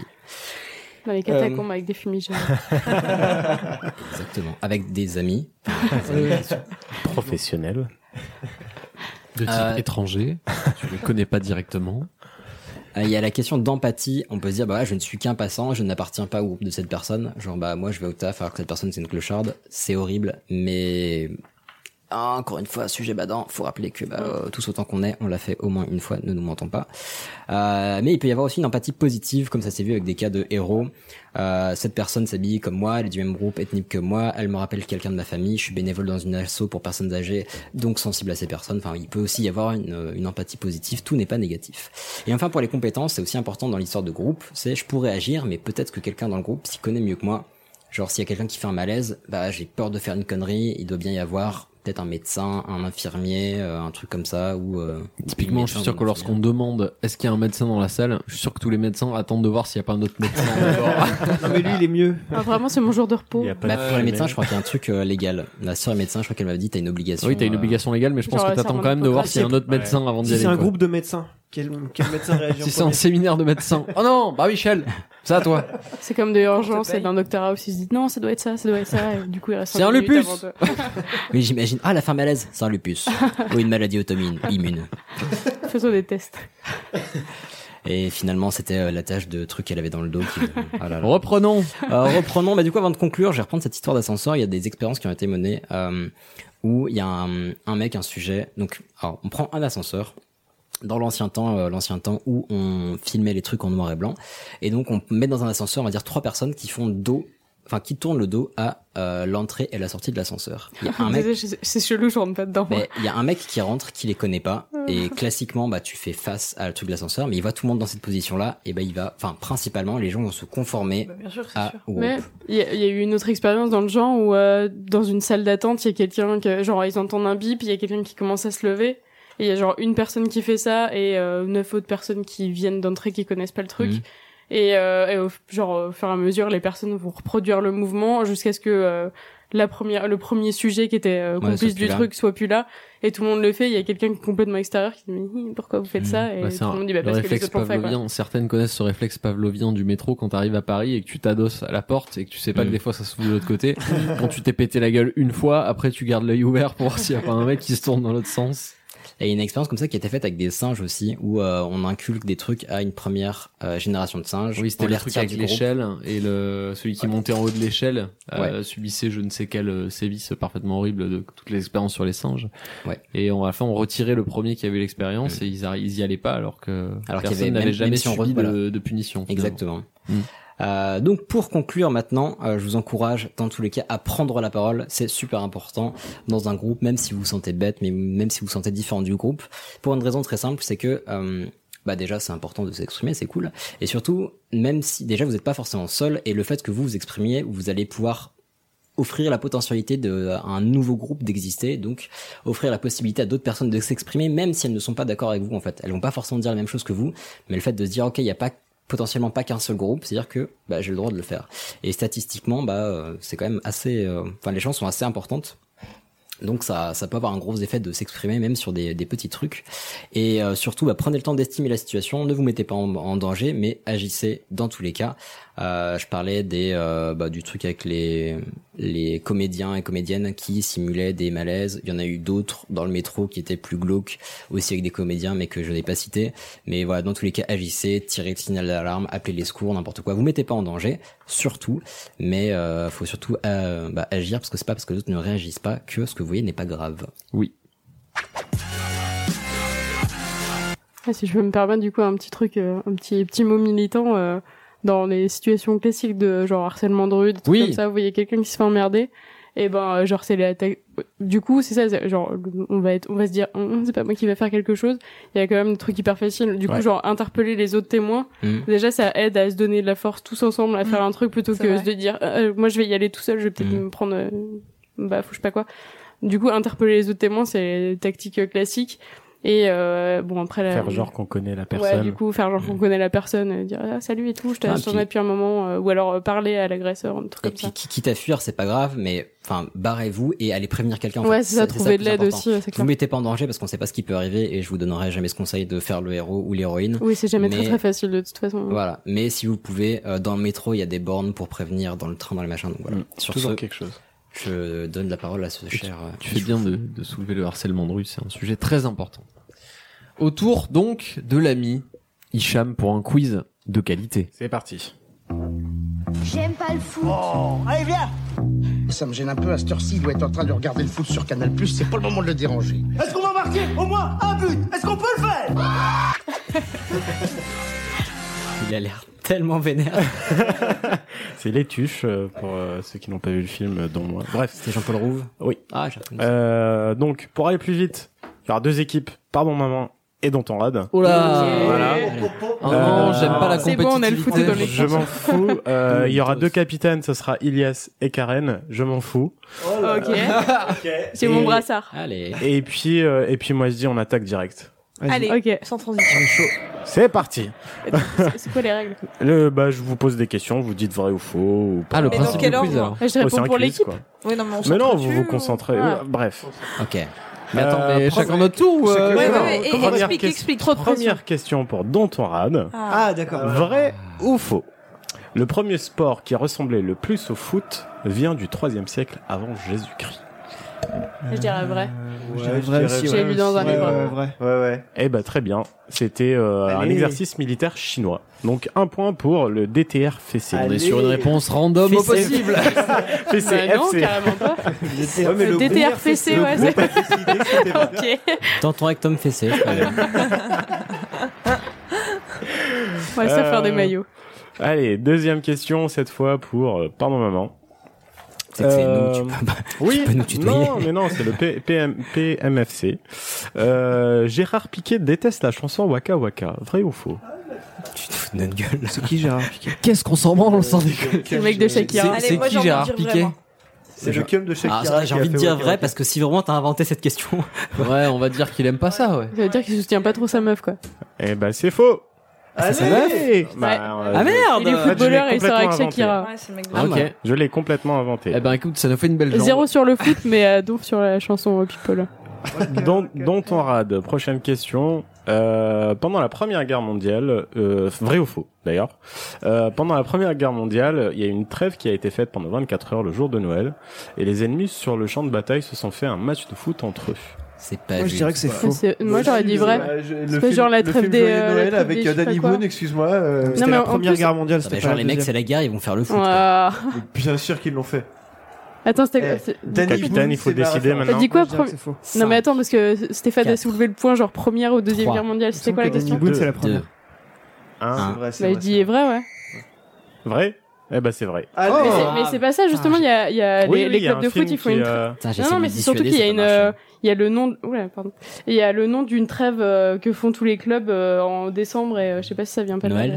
Euh, Non, non, mais ah la- je le crois que c'est la- Boxing Day. Ah. Le boxing Non, non, day, non, il y a, c'est il y a la, autre chose, la hein. trêve des pâtissiers ou la trêve des chocolatiers ou je sais pas quoi Oui, qui est mais, liée euh, euh, à des la confiseurs. raison. rapport avec le Mais foot. c'est Sur pas des ça. confiseurs, Mais c'est pas ça du n'a tout rien à ça. voir. Ok. Non, mais par contre, il y a eu plein de dessins animés et de films sur ça. Pardon, Sur moi cette je veux bien histoire. ce genre de Ok. questions. Ok, donc Ouais, zéro ouais, culture. ouais, ça c'était marche. genre grave facile. Grave. Ok, bon, on n'a pas. Tous les Il y a- il y Noëls, a pas de cinéma ici. hein. tous les Noëls, il y a un dessin animé sur ça qui Ouais. passe. Ouais, c'est vrai. Ok, d'accord. Bah ouais. Ou un Ça film. marche. Et c'est super triste parce que genre le lundi il se tire dessus, le mardi il joue au foot et le mercredi il se tire dessus quoi. Mais qui gagne Ah. Le- la guerre ou le match Les deux.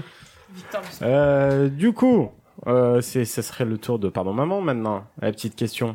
Euh, pour le match de l'Islande contre l'Argentine, il y a eu un pic d'audience de à 99,6% à la télé islandaise. Vrai ou faux Vrai. Vrai. Vrai. Cinq personnes Vrai, qui ont regardé. capitaine, tu, euh, tu valides Eh bah très bien. Premier but pour euh, pas- PMFC. 99. 90. C'est le pic d'audience. Hein. Ils ont pas tous regardé le match, Ouais, mais mais quand, quand même, même. c'est quand même. Ah, Il y a oufissime. 1400 habitants. On est d'accord. Putain mais ceux qui, ceux qui regardaient pas c'était l- les aveugles. parce que je pense que ça doit Mais Ils être pouvaient quand même allumer leur télé. hein. leur télé qu'ils Stop, ont, non. qu'ils ont acheté pour regarder la télé d'habitude. Et Je ils ont vous des propose amis. qu'on- Qu'on enchaîne. ça va être Euh, gênant, Il y a pardon. l'arbitre qui siffle là. Euh, Le mec il- a tout prévu. Que- Quel génie. euh, on repart maintenant avec une contre-attaque de pardon maman encore une fois. Euh, la- les Après avoir premières, marqué un but. les premières règles, bah bien sûr, les premières règles de foot, Je suis pas bon en foot. mais- Je suis à les Derby. premières règles de foot ont a- sont apparues en 1901, 1863 ou en l'an 1000. Alors, Qu'est-ce que Ah, déjà, c'est Merdez-vous avec ça. Déjà Camille est-ce que l'an J'élimine 1000 l'an 1000. Ok très bien. Très bien. C'était quoi les deux autres 1901 ou 1863. Moi, j'ai envie de dire Mm. 63, les gars. Moi j'ai envie de dire premières euh, règles. les premières règles du football. 1901, ça me Parce que paraît un juste peu pour tard. hein. que vous soyez au courant, avant, on 1963, pouvait ça me utiliser paraît les- un peu tard. Ah, On pouvait utiliser des mains, on pouvait. 1800. Ah, à 1863. Attends, attends, mais attends, très très simple. S'il y a eu l'histoire de la guerre à la con, euh, en 63, il y avait déjà des règles. Plah, Mais 1900. non, c'est 1800, 1800. 1800 Oui. Ah, j'ai entendu 1900. Ah non, c'est un Vas-y, siècle euh, avant. oui, on, on oui. part sur un oui parce que le football gaélique c'est encore plus vieux que ça, je crois. Donc C'est euh, pas un non. oui, c'est Non, mais des dates. oui. Non mais sur le 63. C'est- Eh, foutez-moi la paix, Faut bordel. sortir des vrais au fond. 63. 1863 Ouais. Très but, euh, voilà. Très but. Très but. Il y C'était genre a avant deux les JO. partout. Qu'est-ce que c'est serré Qu'est-ce que c'est serré Maintenant, Dantorade. Pour Euh, T'es conscient qu'on répond au hasard depuis le début mais, quoi. mais bien sûr. Mais le- le but, Comme c'est le que vous foot. vous apprenez en Non, même temps. argumenter un hein, euh, bref, Euh, question en rapport avec la, la question précédente. Est-ce que vous savez quelle règle a été mise en place justement Le truc qu'on que t'as- utilise le- aujourd'hui Le truc que t'as cité pendant que tu posais notre question. Non, non, non. Bah avant, j'ai dit qu'on pouvait Ah, le hors-jeu, utiliser les peut-être. mains. Non, mais celle, une, une règle euh, la plus, la plus connue aujourd'hui dans le foot. euh, Bah, le hors-jeu. Ça se joue avec un ballon Euh, Bah, ça se joue avec un ballon qu'il faut mettre dans des buts. Le carton rouge. Alors c'est c'est c'est soit qu'il faut le mettre dans des buts, soit que euh, ça ne se joue qu'avec le Avec le pied. L'interdit. Non, mais c'est- c'est c'est pas Non, mais, un enfin, truc que euh, j'ai déjà cité. L'interdiction des armes à feu. Tu n'es pas. Euh... Moi, j'ai rien d'autre que le hors-jeu. je- je- L'obligation je de m'attends. simuler pendant 4 minutes. Oh non, j'ai vu. J'ai vu, j'ai vu un clin d'œil. Je m'insurge. Bon, c'est c'est c'est un but de Karen avec Ah, une quand tête même. plongeante. Euh, Euh, Ah bah. Il y a pas 50 Ah non, règles non, au foot, de là- toute façon. là- Là, c'est la main de Ah, Maradona, là. Mais je l'ai dit trois fois et je suis capitaine. C'est un podcast, on voit pas. Compte. Il y a Monsieur l'arbitre qui essaie de se faire respecter là, s'il vous plaît. Un AVC sur Euh, On demande mais en fait, l'audio- on ah, demande l'audio s'il vous plaît. euh, le- Arbitrage en au-dessus. fait, le, le avant les, les formations comptaient 8 attaquants. Ouais. Parce que euh, il y avait il y avait leur jeu n'existe pas il y avait et c'était pas le hors jeu qu'on avait aujourd'hui leur jeu à l'époque c'était un peu comme le rugby on n'avait pas de faire des passes en avant et Wow, du coup il y chiant. avait 8 attaquants pour pouvoir passer en arrière et faire des dribbles et attaquer et ça a été instauré en 1860 euh, du coup euh, Attends, je croyais que c'était 1863. Le- euh, le- oui voilà Euh, Il me semble qu'on a le droit à demi-point. Ouais, pareil. Ouais. Pour l'exemple. Un demi-but. Moi, je ne suis pas. Il y a demi-but. Bon, pardon maman. On vous place le ballon devant le. Pardon maman, pardon maman. Oui. Euh, pas comme ça. Est-ce que le penalty à l'époque, en 1891, enfin avant 1891, s'appelait le coup de pied de la mort ou le tir du face à face On dirait question pour un champion. Attends, attends, attends, au Québec ou en Oh France Ouais. Le théâtre face à face. Ou Oh, le coup de pied de Oh, la mort. Mon Grèce. Je suis bien teintée par le tir du face à face. La tire du face à face me paraît une réponse Mais ça me- ça me donne un peu juste pour l'accent. Ça me, Je ça me propose paraît de bien continuer ce quiz de tentant. cette manière, mais le tir du face à face me paraît une bonne Ça me solution. paraît Le tir du face à tentant. face Ouais. Eh ben non, c'est Ah, tiré à c'est- côté, c'est- c'était un, Ah, c'est t'as bien mange tes morts. c'était un coup de pied de la Oh, mort. il marque pas le but. Eh non. Allez, Dantorade, en quelle année C'est les nous. cartons jaunes ont été utilisés pour la première fois En 1920, en 1970 ou en l'an 1000 Camille Hein C'est pas en l'an Ouais, 1000. je dirais 70. ouais. Avant leur jeu Tu crois Moi, je dirais que c'est assez tard. C'est c'est quoi, 70 ou euh, 20 20 ou 70 ou 1000 Pas mille. Ouais, je pense qu'avant, ils se mettaient sur la gueule. Ouais, ouais, ouais, je pense qu'il n'y Du avait pas coup, trop de 70. règles là-dessus, je dirais 70. Mais Mais qui- visiblement, je suis pas trop une bref là-dedans. Moi, je sais Bon, on est, on est d'accord sur le 70 Allez, 70. 70 4 à 2 et il marque Oh un là là but. Oh là là là là. Ça commence à être la merde pour l'équipe de Pardon Maman. Une question Ah, facile. détends du ta coup. race, toi. On changera tout. Pardon, On pardon, joue pas sur Maman. notre terrain. Euh, dans quel pays a eu lieu le premier championnat national officiel en 1888 Le Timor oriental. Du sud. T'as aucune proposition Tu Aucune. sais qu'il y avait genre- Non, mais. Il y a une quantité, Alors, attends, attends, il y a une attends, quantité- C'est en Europe. Il y a une quantité Attends, de pays Ouais, assez je- attends, un pays attends. européen. Ce quiz C'est- s'appelle Pardon maman C'est père. c'est quoi comme, euh, comme truc qui a eu lieu dans ce pays-là De quoi Le premier championnat national officiel En quelle année en 1888 Elle te- va te sortir une Au règle. Royaume-Uni. au Royaume-Uni. But Allez. Voilà. Mais c'est Bien joué. incroyable. Parce que Bien la joué. reine d'Angleterre. Comment t'es sortait- arrivé là non, ouais. parce que j'ai fait franchement, je un... sais non, pas. parce que j'ai fait un peu de histoire du sport en L1 et je sais que le foot c'est très anglais à la base. Bah oui. Voilà, tout simplement. Très bien. Allez, on va accélérer le jeu. Euh, euh, pas de d'entourade. Au bout de combien de joueurs euh, expulsés, le match s'arrête Euh, Bah, au moins 11, quoi. De- pour une équipe ou des deux- des deux côtés Euh, Par équipe. Ah, Par équipe. Euh, Ouais, c'est trop je, facile. je crois qu'ils peuvent jouer à 7, c'est encore possible. et Sérieux s'ils Ouais, et le ne football à peuvent 7. plus jouer. euh, Je sais Ah, plus, je c'est crois- faisable. Je crois que le chiffre c'est 7, C'est mais ça. euh, est-ce Il n'y a, pas que. de- y a pas du football à moins que 11 hein Ils peuvent jouer Il y a à du plus de la five, moitié des mais- joueurs. Bon, enfin bref, Euh, du coup on dit combien Ah. Ça, je sais plus, je sais plus si à 7 t'as encore le droit de jouer ou si à 7 c'est le chiffre. euh, Donc où 4 t'as- cartons rouges, Je- Non, je pense qu'à 7 Quatre t'as plus le expulsions. droit. Voilà, qu'à- euh, c'est ça, ouais. 4 expulsions, 7 Quatre joueurs. expulsions, Vas-y, 4 expulsions. Donc tu t'arrêtes un minimum de 7 joueurs. Ouais. But encore une fois 5 à 3. Putain, mais tu dois, tu dois cavaler ta race à 7 joueurs. Ah, ça doit pas être facile. Ah, ouais. ça va, il y en a la moitié qui pour le rien. Ouais, oui, oui, oui. C'est pas dit que tu gagnes derrière, hein, par contre, mais. euh, Pardon, maman. Oui. Euh, Citez-moi trois équipes dans le top 5 qui ont participé le plus à la Coupe du Monde. Et ça, c'est assez facile. oui. Euh, Dans le putain, j'ai top regardé il y a cinq. pas longtemps. Dans le top, alors Brésil. Brésil, ça en fait un. France. Euh, non, pas la France. Non, la, la France a toujours pué la merde à part en Euh, 98. On a le droit à combien Non, d'erreurs mais qui a participé. À l'erreur, la France, c'est faux. Donc, euh, vous avez droit à une erreur. Mais attends, attends, attends, c'est pas Allez, fait. C'est le deux pays erreurs. qui a participé. C'est l'équipe qui, dans le- qui a le plus participé à la Coupe du Monde. Qui a fait Ah le ouais. plus de Coupe du Monde. Je Ah, sais l'équ- pas. Attends, l'équipe qui en a fait le plus Attends, on est dans les propales là, Les je dirais. trois dans le top 5. Brésil, Argentine et euh, Angleterre. Je sais pas. Brésil, Argentine, ok. Brésil, ils en ont fait 21. L'Argentine en en fait 17. La France en en fait que 15. Et l'Allemagne Euh, Entre 17 Et l'Allemagne est bien jouée, 19. merci Karen. Voilà. File des, file des, Quatre buts. file des buts aux autres. Ah, Non, on, Allez. est, on est bons joueurs. Plus que deux questions. Euh... Dans ton rad, C'est nous. qui sont Quel est le surnom Le surnom Si tu qu'on a... dis J'arrête pas à Zinedine formuler. Zidane, je te Non, jure, non, non. j'éteins la table d'enregistrement. je, te- je le fais tout de suite. Euh, Pour quelle équipe leur surnom est... Tu galères avec ta question là. Ah, T'es- quelle équipe a T'es ton surnom t'es- t'es tourmenté là. Les... Oh, oui, je suis très tourmenté. Combien de joueurs a Les appelé- faucons.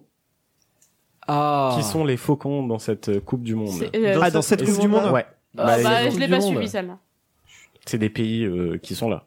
C'est pas Amérique du Sud Ah si, moi je crois que Enfin, c'est en Amérique. Faucons, euh, Euh, Les crois fous, que Amérique c'est du bon. Sud, bah. C'est pas le Pérou, c'est peut-être le Chili. Bah je sais juste, pas. non, ils, y- ils y sont pas le Chili. Non, justement, je- peut-être j'aurais dit le Pérou si. en Un tout cas, si indice, c'est Amérique euh, du la Sud. nationalité, enfin le, le pays est parmi cette table-là.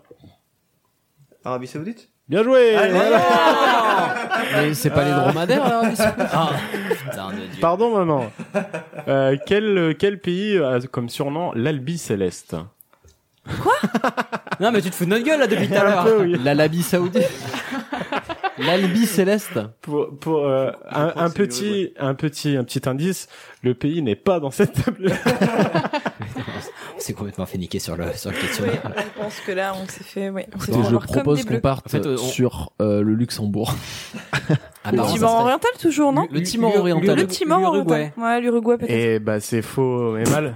Malheureusement, Putain, je- c'est de ma faute. c'est la fin du match.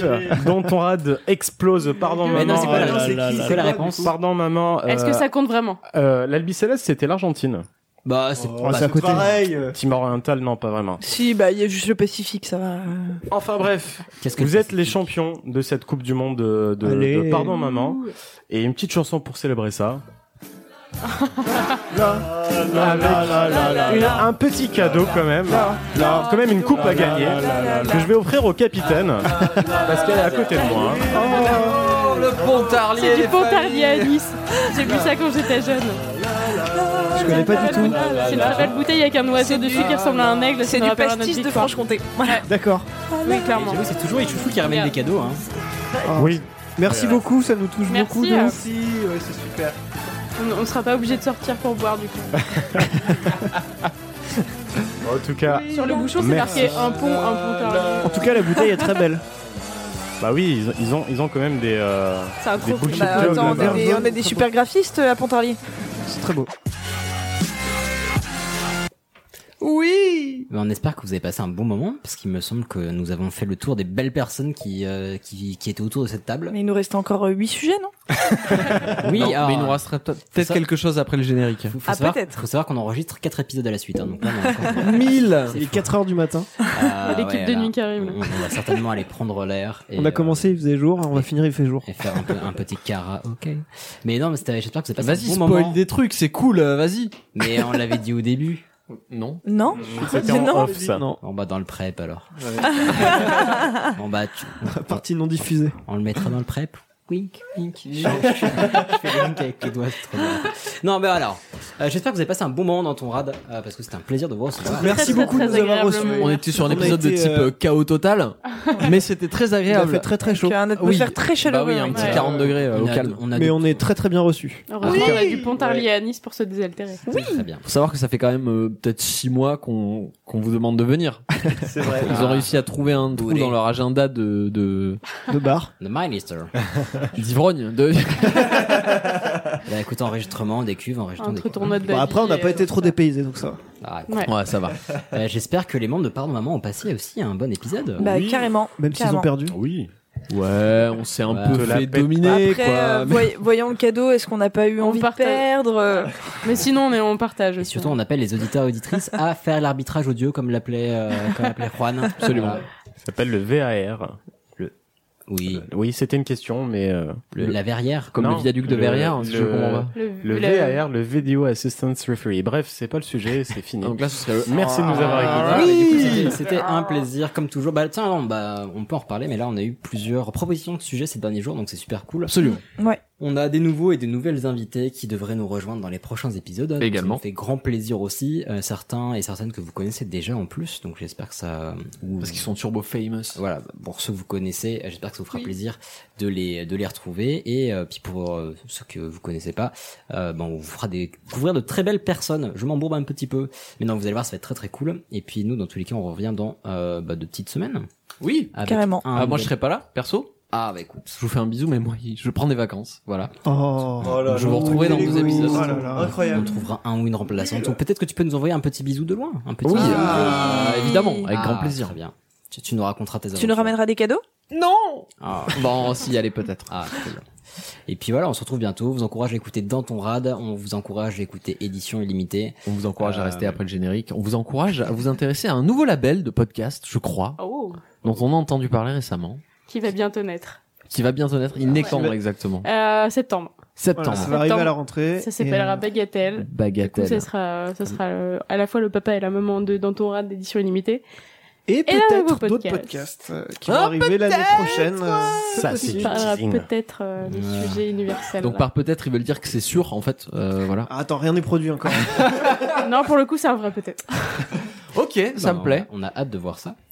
En tout cas, on était tellement heureux de vous recevoir. C'était un euh, N'est-ce pas plaisir pour nous aussi. C'est très bien. Oui. Et puis on se retrouve euh, bah, très bientôt sur un nouvellement, nouvel événement podcastique comme il y en aura certainement cet été. Oui. Ah, Et puis bah, sinon sur les ondes. Et puis bah, merci pour vos messages, pour vos sujets proposés et pour vos, vos gentillesses. Et Abonnez-vous. vos likes et vos partages. et si vous avez 5 petites étoiles à partager sur iTunes, ça fait toujours plaisir. Absolument. Et sur Google Podcast, qui n'ont pas encore de système de notation, mais je vous rappelle que Google Podcast est sorti et que ça va sûrement faire exploser les audiences de tout le monde. Et du coup, ça va être très intéressant Ah bah, de nous, on voir a ce qui déjà- va se passer. Nous, on a déjà fait x4. C'est ça. Ça- C'est totalement faux. YOLO Totalement. Sur allez, ce, on je vous vous- embrasse. Prenez soin de vous. Restez Libérer après. des nains de jardin. Prenez soin les uns des autres. Prenez soin des Bisous nains à Prenez soin de Prenez notre soin jardin. de notre jardin. Et pensez à rester après la pub. Et quand vous prenez une cuite, C'est un prenez le temps de détecteur de vous reposer le lendemain en Oui, buvant beaucoup surtout d'eau. dans l'ascenseur, Et maintenant, qu'est-ce avec qu'on des fout nains de jardin. Eh, Oui, dis-nous, allemand. Connerie. Que je lui dise d'aller se faire enculer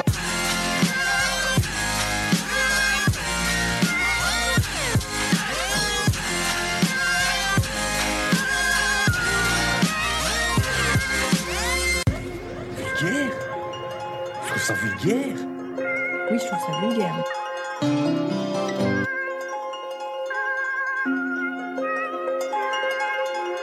Ce n'est pas fini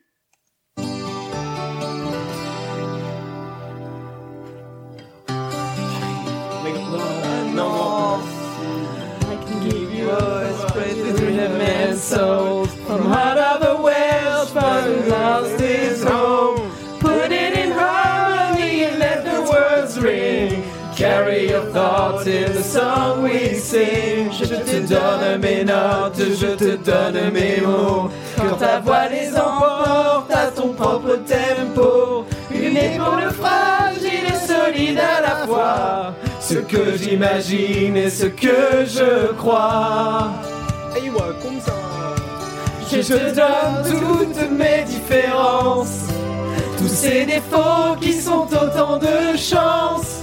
On sera jamais les standards des comme il faut. Je te donne ce que j'ai, ce que je vaux. I can give you the force of my ancestral pride. The will to go on when I'm hurt deeply inside. Whatever the feeling, whatever the way, it helps me go on from day to day. Oh, je te donne nos doutes et notre indicible espoir. La quête que les routes ont laissée dans l'histoire. Nos filles sont brunes et l'on parle un peu fort. Et l'humour et l'amour sont nos trésors. Je te donne toutes mes différences, tous ces défauts qui sont autant de chances. On sera jamais des standards, des gens bien comme il faut. Je te donne ce que j'ai, ce que je vaux.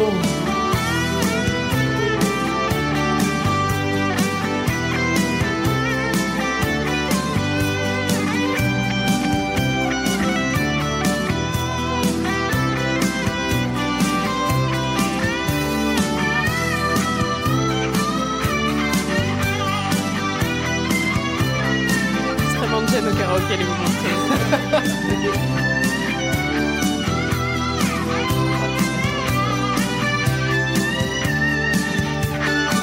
Je te donne, donne, donne ce que je suis. Give you my voice, baby, with a man's soul. Je te donne mes notes, je te donne ma voix. The songs that I love and the stories I told. Ce que j'imagine, et ce que je crois. I can make you feel good even when I'm down. Les rêves qui vous portent et ce stupide espoir Ma force est the platform that you can climb on Et pour le fragile et fort à la fois Je te donne Ouh, je te donne Tout ce que je vaux, ce que je suis Mes dons, mes défauts Mes plus belles chances, mes différences Je te donne Ouh, je te donne tout ce que je vaux, ce que je suis, mes dons, mes défauts, mes plus belles chances, mes différences. Je te donne, ouh, je te donne tout ce que je vaux, ce que je suis, mes dons, mes défauts, mes plus belles chances, mes différences. Je te donne. Oh, je te donne tout ce que je vaux, ce que je suis, mes dons, mes défauts, mes plus belles chances, mes différences. Je te donne. Bravo, bravo. L'excellence est Ah, Je présente. me suis un peu emballée. C'est parfait.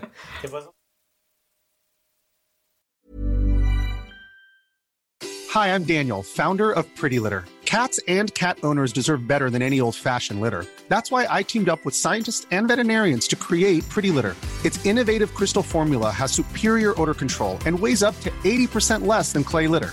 Pretty Litter even monitors health by changing colors to help detect early signs of potential illness. It's the world's smartest kitty litter. Go to prettylitter.com and use code ACAST for 20% off your first order and a free cat toy. Terms and conditions apply. See site for details.